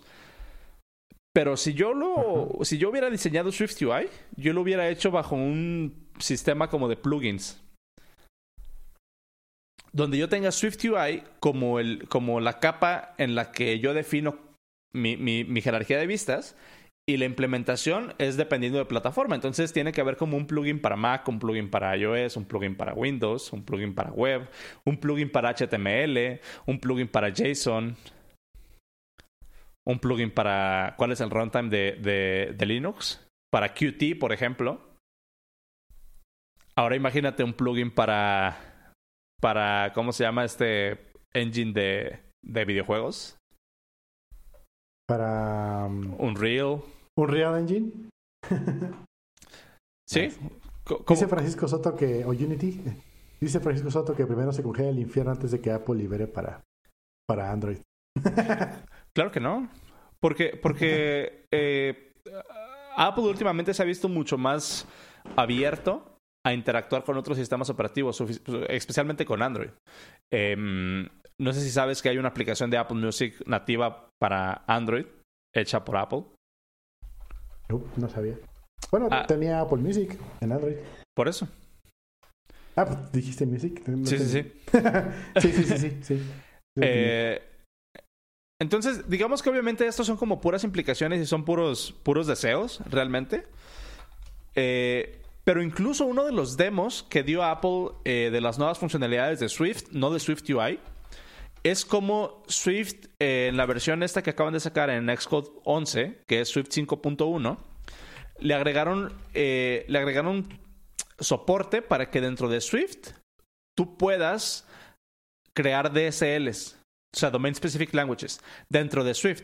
Y ya hay, ya hay gente que agarraron ese concepto y ya hicieron eh, implementaciones de HTML en Swift. Implementaciones de HTML que son type-safe que compilan y, que, y que son código nativo.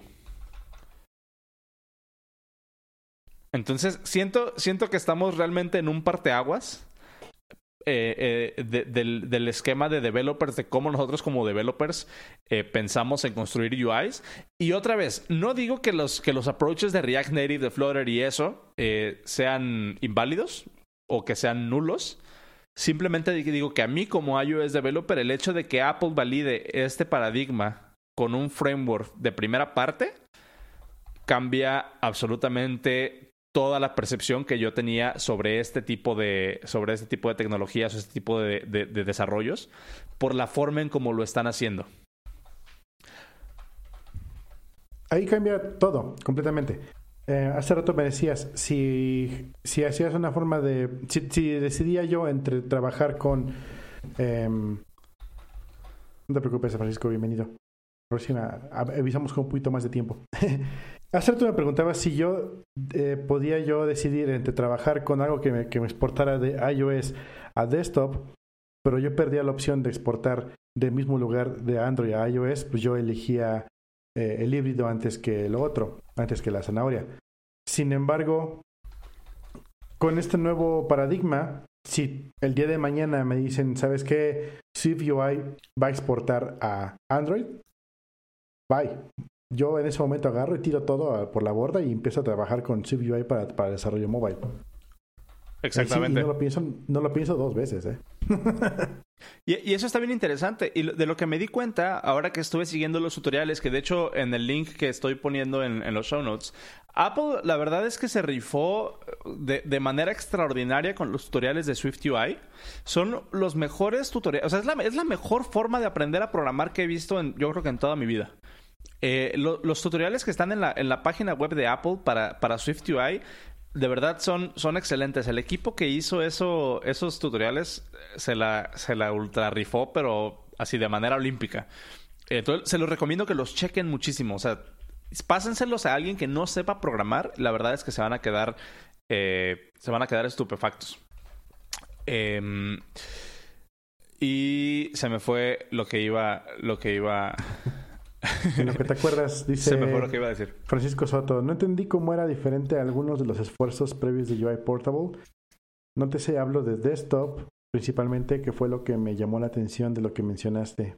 Ah, ok, ahí te va. Ahí te va cuál es el issue. ¿Cuál es el issue con eso? al inicio estábamos hablando, no, me acuerdo si está dentro, del, dentro de la grabación, pero estábamos hablando de, de Adobe Air. Que, Adobe. Creo que no. No, creo, creo, que no. Estábamos hablando de Adobe Air y Adobe Air era la, la, apuesta de Adobe por hacer un lenguaje o una plataforma de, de UI que fuera cross-platform también. Ya no existe. Eh, está React Native, que React Native sigue existiendo, pero creo que todos estamos de acuerdo que es eh, mediocre eh, a lo mucho. O bueno, por lo menos esa es mi percepción. Funciona muy bien para muchas cosas, pero su UX es donde le duele. Exactamente. Eh, Google, por su parte, tiene Flutter, eh, que ya lo, ya lo hemos mencionado aquí, Flutter. Que eh, creo que en uno de nuestros primeros episodios yo hablé de Flutter y hablé de, cómo me había gustado mucho la, la, forma en cómo, cómo, funcionaba y el paradigma y que fuera, se me, que se, se me hacía interesante que Flutter, el approach que hace Flutter es de que tú estás programando directamente en un runtime de, que, te provee eh, Flutter, o sea, no estás interactuando con el sistema operativo iOS o Android, estás interactuando con un runtime que ellos tienen, que es un overlay sobre el sistema operativo y ellos se encargan de hacer esa traducción. Ahora, lo que dice, lo que dice Francisco Soto, no entendí cómo era diferente alguno de los esfuerzos previos a UI portable. La idea acá es de que SwiftUI no es un UI portable, es una forma de hacer UI de, de, de manera agnóstica a la plataforma, no es portable. Porque sí, SwiftUI te va a dejar definir, eh, te va a dejar definir cómo se va a ver tu UI, pero es lo que te decía, si, si esto resulta ser un approach, un, un, un, esquema basado en plugins, donde Apple, por ejemplo, cuando te... Es más, vamos a hacer una apuesta. O vamos a. vamos a poner así como algo en el calendario para el próximo año en estas fechas ver si Apple sí hizo open source o no SwiftUI. Estoy casi seguro que en uno o dos años, si no es el próximo año, en, un par de años, Apple va a hacer SwiftUI open source, al igual que Swift.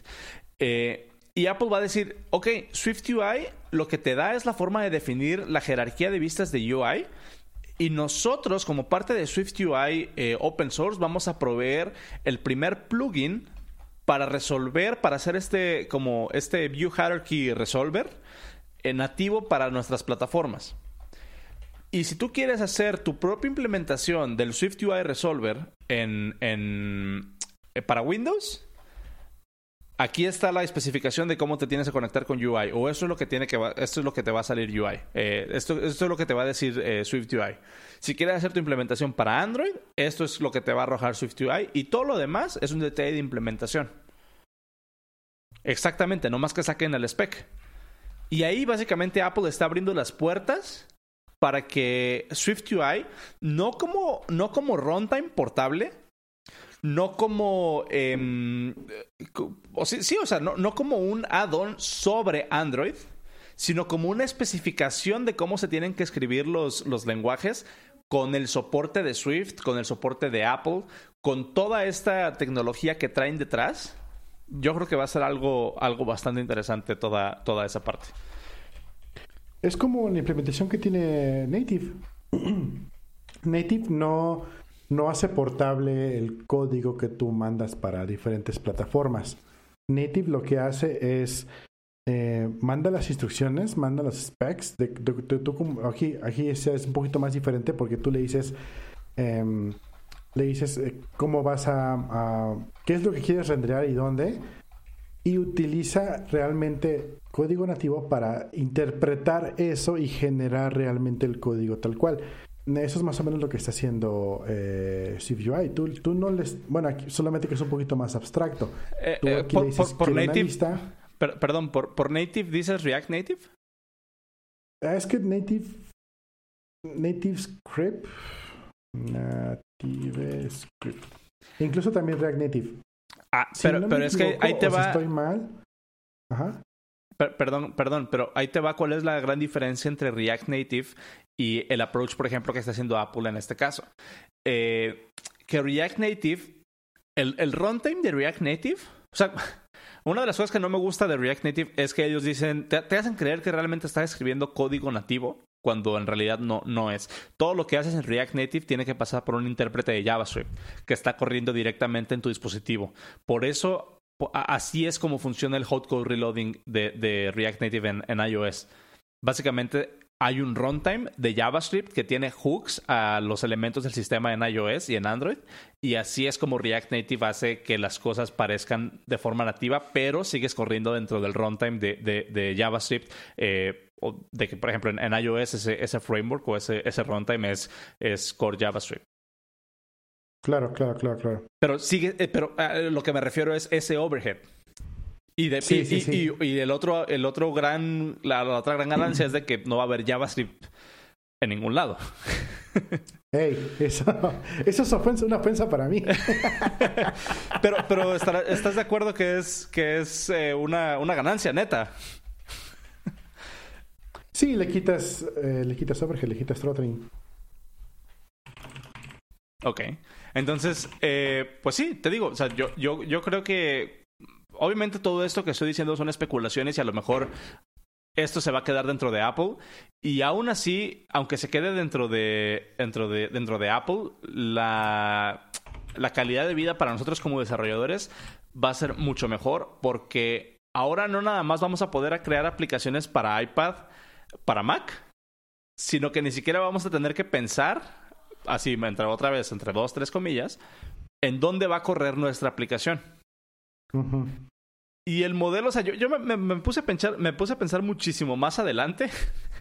Em, ¿Qué pasa si ahora ya que Apple está soportando de manera de, primera mano eh, la programación funcional reactiva, donde ya no, tu UI, ah, porque esa es otra cosa que tiene UI, eh, Swift UI, perdón, tiene varios hooks para que tú lo puedas, tú puedas hacer bindings directamente con tu modelo de datos y entonces tú le puedes decir a Swift UI, observa esta propiedad en esta clase y que el UI se actualice automáticamente cuando la propiedad cambie. reactividad. Eso es exactamente la, la reactividad. Sacaron un framework que es el que le da soporte a esto, que se llama Combine, que este framework es básicamente el, el equivalente a RX Swift o Reactive Swift, eh, que es la implementación open source. Y ahora Apple saca eso con su, su implementación de primera mano. Eh, entonces ya tenemos, digamos, soporte para, para programación funcional reactiva eh, dentro de Swift de primera mano. Y lo que, me, lo que me puse a pensar es, imagínate que Apple, o sea, todo, todo, todo lo que hace Apple es como, nunca te van a decir, ah, sí, vamos a sacar un iPhone más grande. Simplemente te van a decir, ah, y ahora las aplicaciones, el, nuevo simulador en Xcode 12 este, se puede cambiar de tamaño dinámicamente. O sea, si, te fijas cuál es la implicación, ¿no? Nunca te dicen va a ser un iPhone más grande, pero bueno. ¿Qué, ¿Qué, es lo que veo yo como implicación en este momento?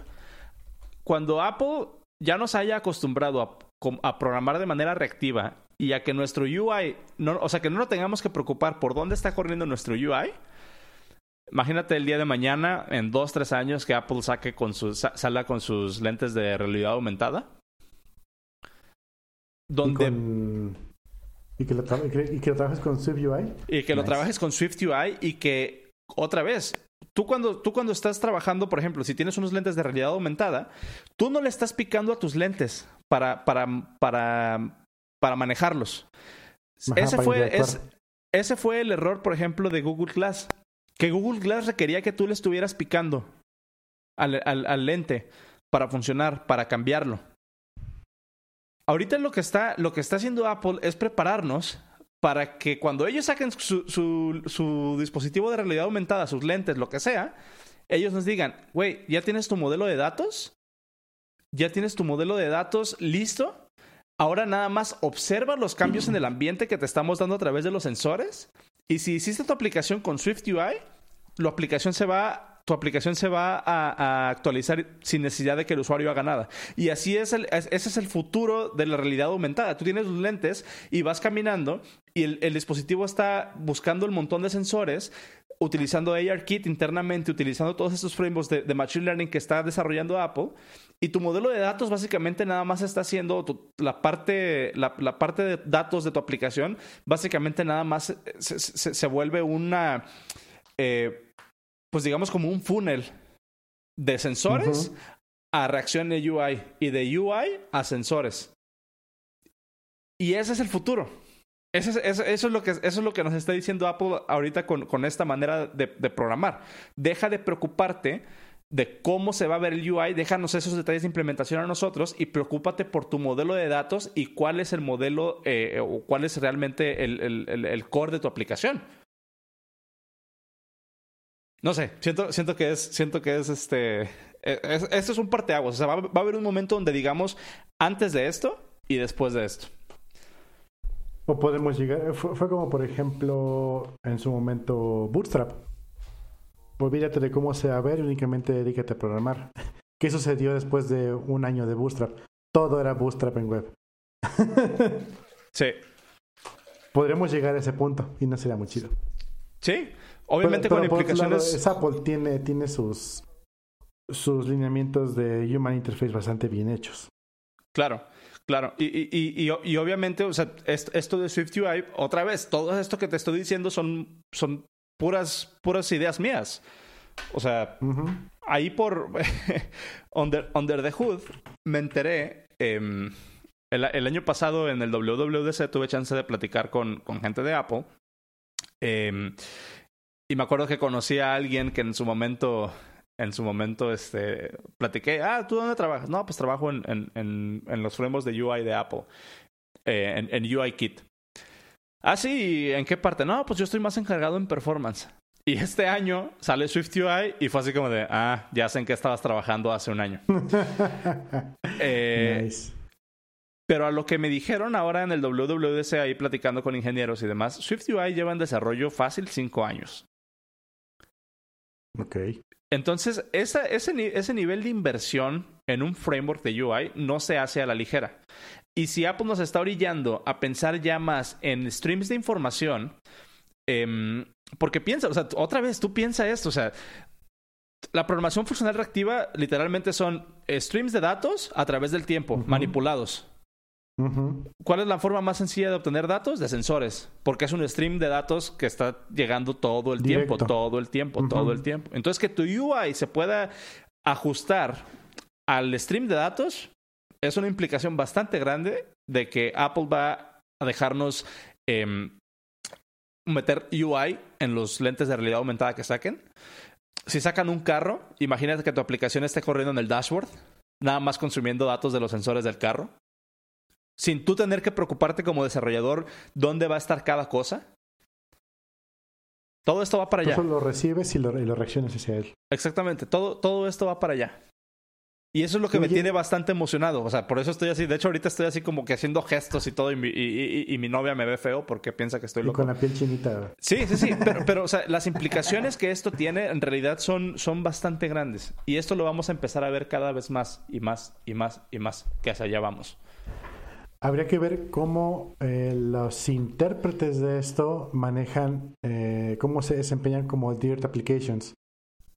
Tan, tan, tan. Porque allí es donde como Dirt Applications, déjalo escribo de IRT Applications.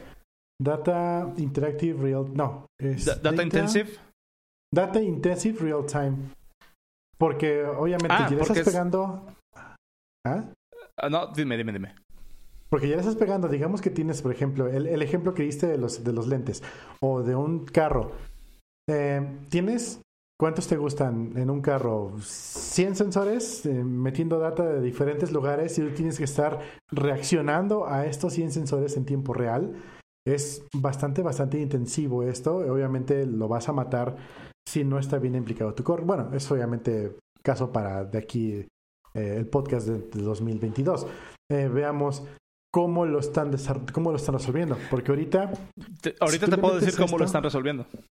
¿Cómo lo están resolviendo? Eh, todo este sistema de programación reactiva tiene, eh, tiene, tiene eh, un sistema de back pressure ya ahí. Mm.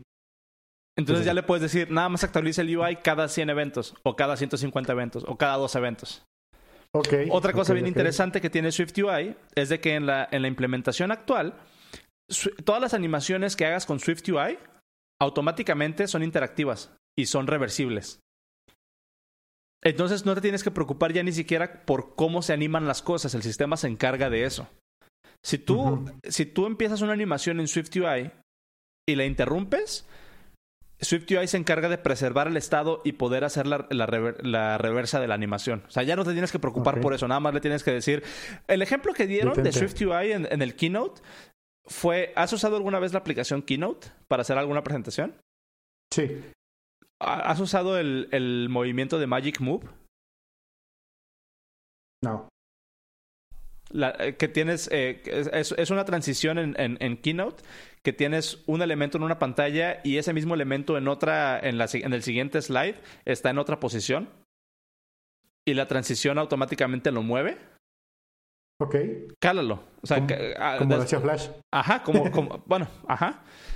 Así, lo, así describieron a SwiftUI. Tú nada más dile mm. dónde quieres las cosas y nosotros nos encargamos de hacer animaciones, de que la animación sea reversible, de que el estado se preserve, o sea, de que la, de que la aplicación se mantenga siempre en, responsiva.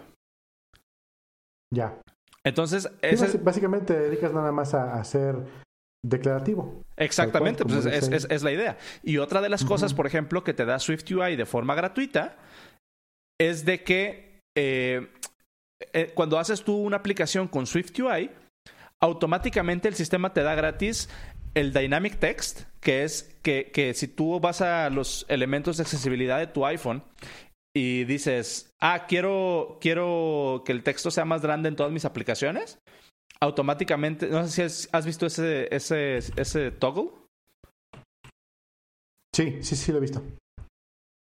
Ah, ok, automáticamente tu aplicación reacciona a eso. Eh, automáticamente tu aplicación de SwiftUI también va a reaccionar a los temas que, que, que estábamos hablando hace rato de, de Dark Mode. Entonces no te tienes que preocupar, literalmente, con, si haces la declaración de tu UI con SwiftUI, no tienes que preocuparte de nada de animaciones, de soporte de accesibilidad, de soporte para los nuevos features de, Dark Mode, de soporte eh, para, para que tu framework, eh, para que tu aplicación se mantenga en 60 frames por segundo. No tienes que preocupar por nada de eso. El sistema se encarga absolutamente de todo. Se muy chido. Sí, se muy, muy bueno. Y, híjole, si logran, si hacen ese por ejemplo, ahorita sí lo veo bastante bien. Digamos que quiere hacer una, una aplicación que vaya en WatchOS y que vaya en, en Apple TV, que vaya donde quieras, está muy bien. En mi Edge case, al momento que ellos digan va a soportar Android, bye.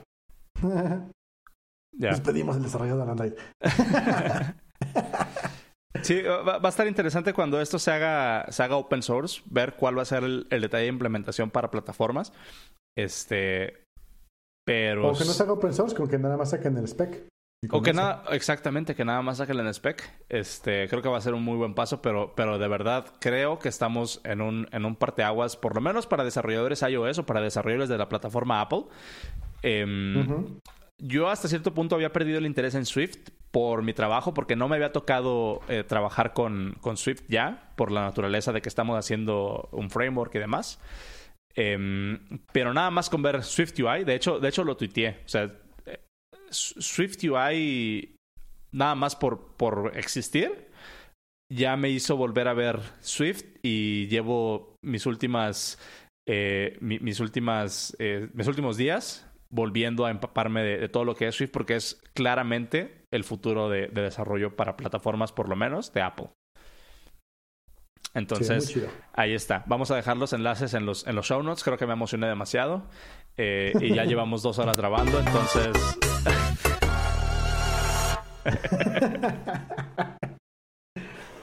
este... Pues, ¿qué te parece si ahí le dejamos? Aquí sale como para dos podcasts, ¿eh? Sí, no manches. la siguiente semana va a haber va a ser la siguiente mitad de esta. No, ¿sabes qué me, gustaría así en, completa sinceridad? Échate el tutorial de Swift UI. Se ve chido. Échatelo. Sí, lo voy a hacer. Este, y la siguiente semana me encantaría que abriéramos con, con tus primeras impresiones.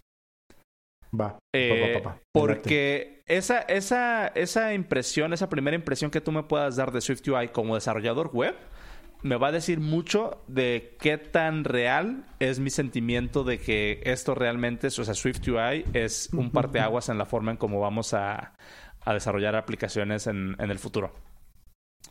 Entonces, échate un clavado y lo platicamos. ¿Qué te parece? Va, me late, Va, va, va. Y pues, pues, a ver si la siguiente semana ya ahora sí nos alcanzamos a platicar de, de eh, estrategias de, de, hiring. ¿O de qué? De, entrevistas. Sí, para salir del hiring hell. Simón. ¿Qué te, ¿Qué te latería más? ¿Empezamos como entrevistadores o como entrevistados? Mejor como entrevistados. Como entrevistados, ok. Entonces, este hay que poner nuestros, nuestros top tips. Va. Dicen por ahí que parteaguas es una palabra muy fuerte que lo uses con, con, este carefully. Sas. pues bueno, esto sería todo por hoy. Eh, muchas gracias por a todos. Francisco Soto, eh, Chewy CQ y la demás banda que se fue cuando empezaste a hablar de Apple. Gracias por venir. Bien triste, de veras. Qué sad. Es que son amantes de Android. pues va, muchas gracias a todos y pues nos vemos la próxima semana. Recuerden seguirnos en twitter.com diagonal bajo el podcast, a Swanros en diagonal Swanros y a mí en diagonal Cero Dragon. No, eh, arroba. Estamos en, bueno, Twitter diagonal Cero Dragon.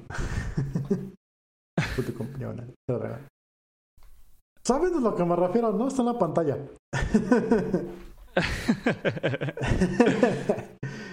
Va, pues muchas gracias a todos y pues hasta aquí llegamos con hoy. Muchas gracias por estar aquí y nos vemos la siguiente semana. Mañana tendremos este, este podcast en la web, en elpodcast.dev, diagonal 10, diagonal, episodios diagonal 10, una cosa así. Ah, los estaremos tuiteando. Gracias a todos. Nos vemos. Bye.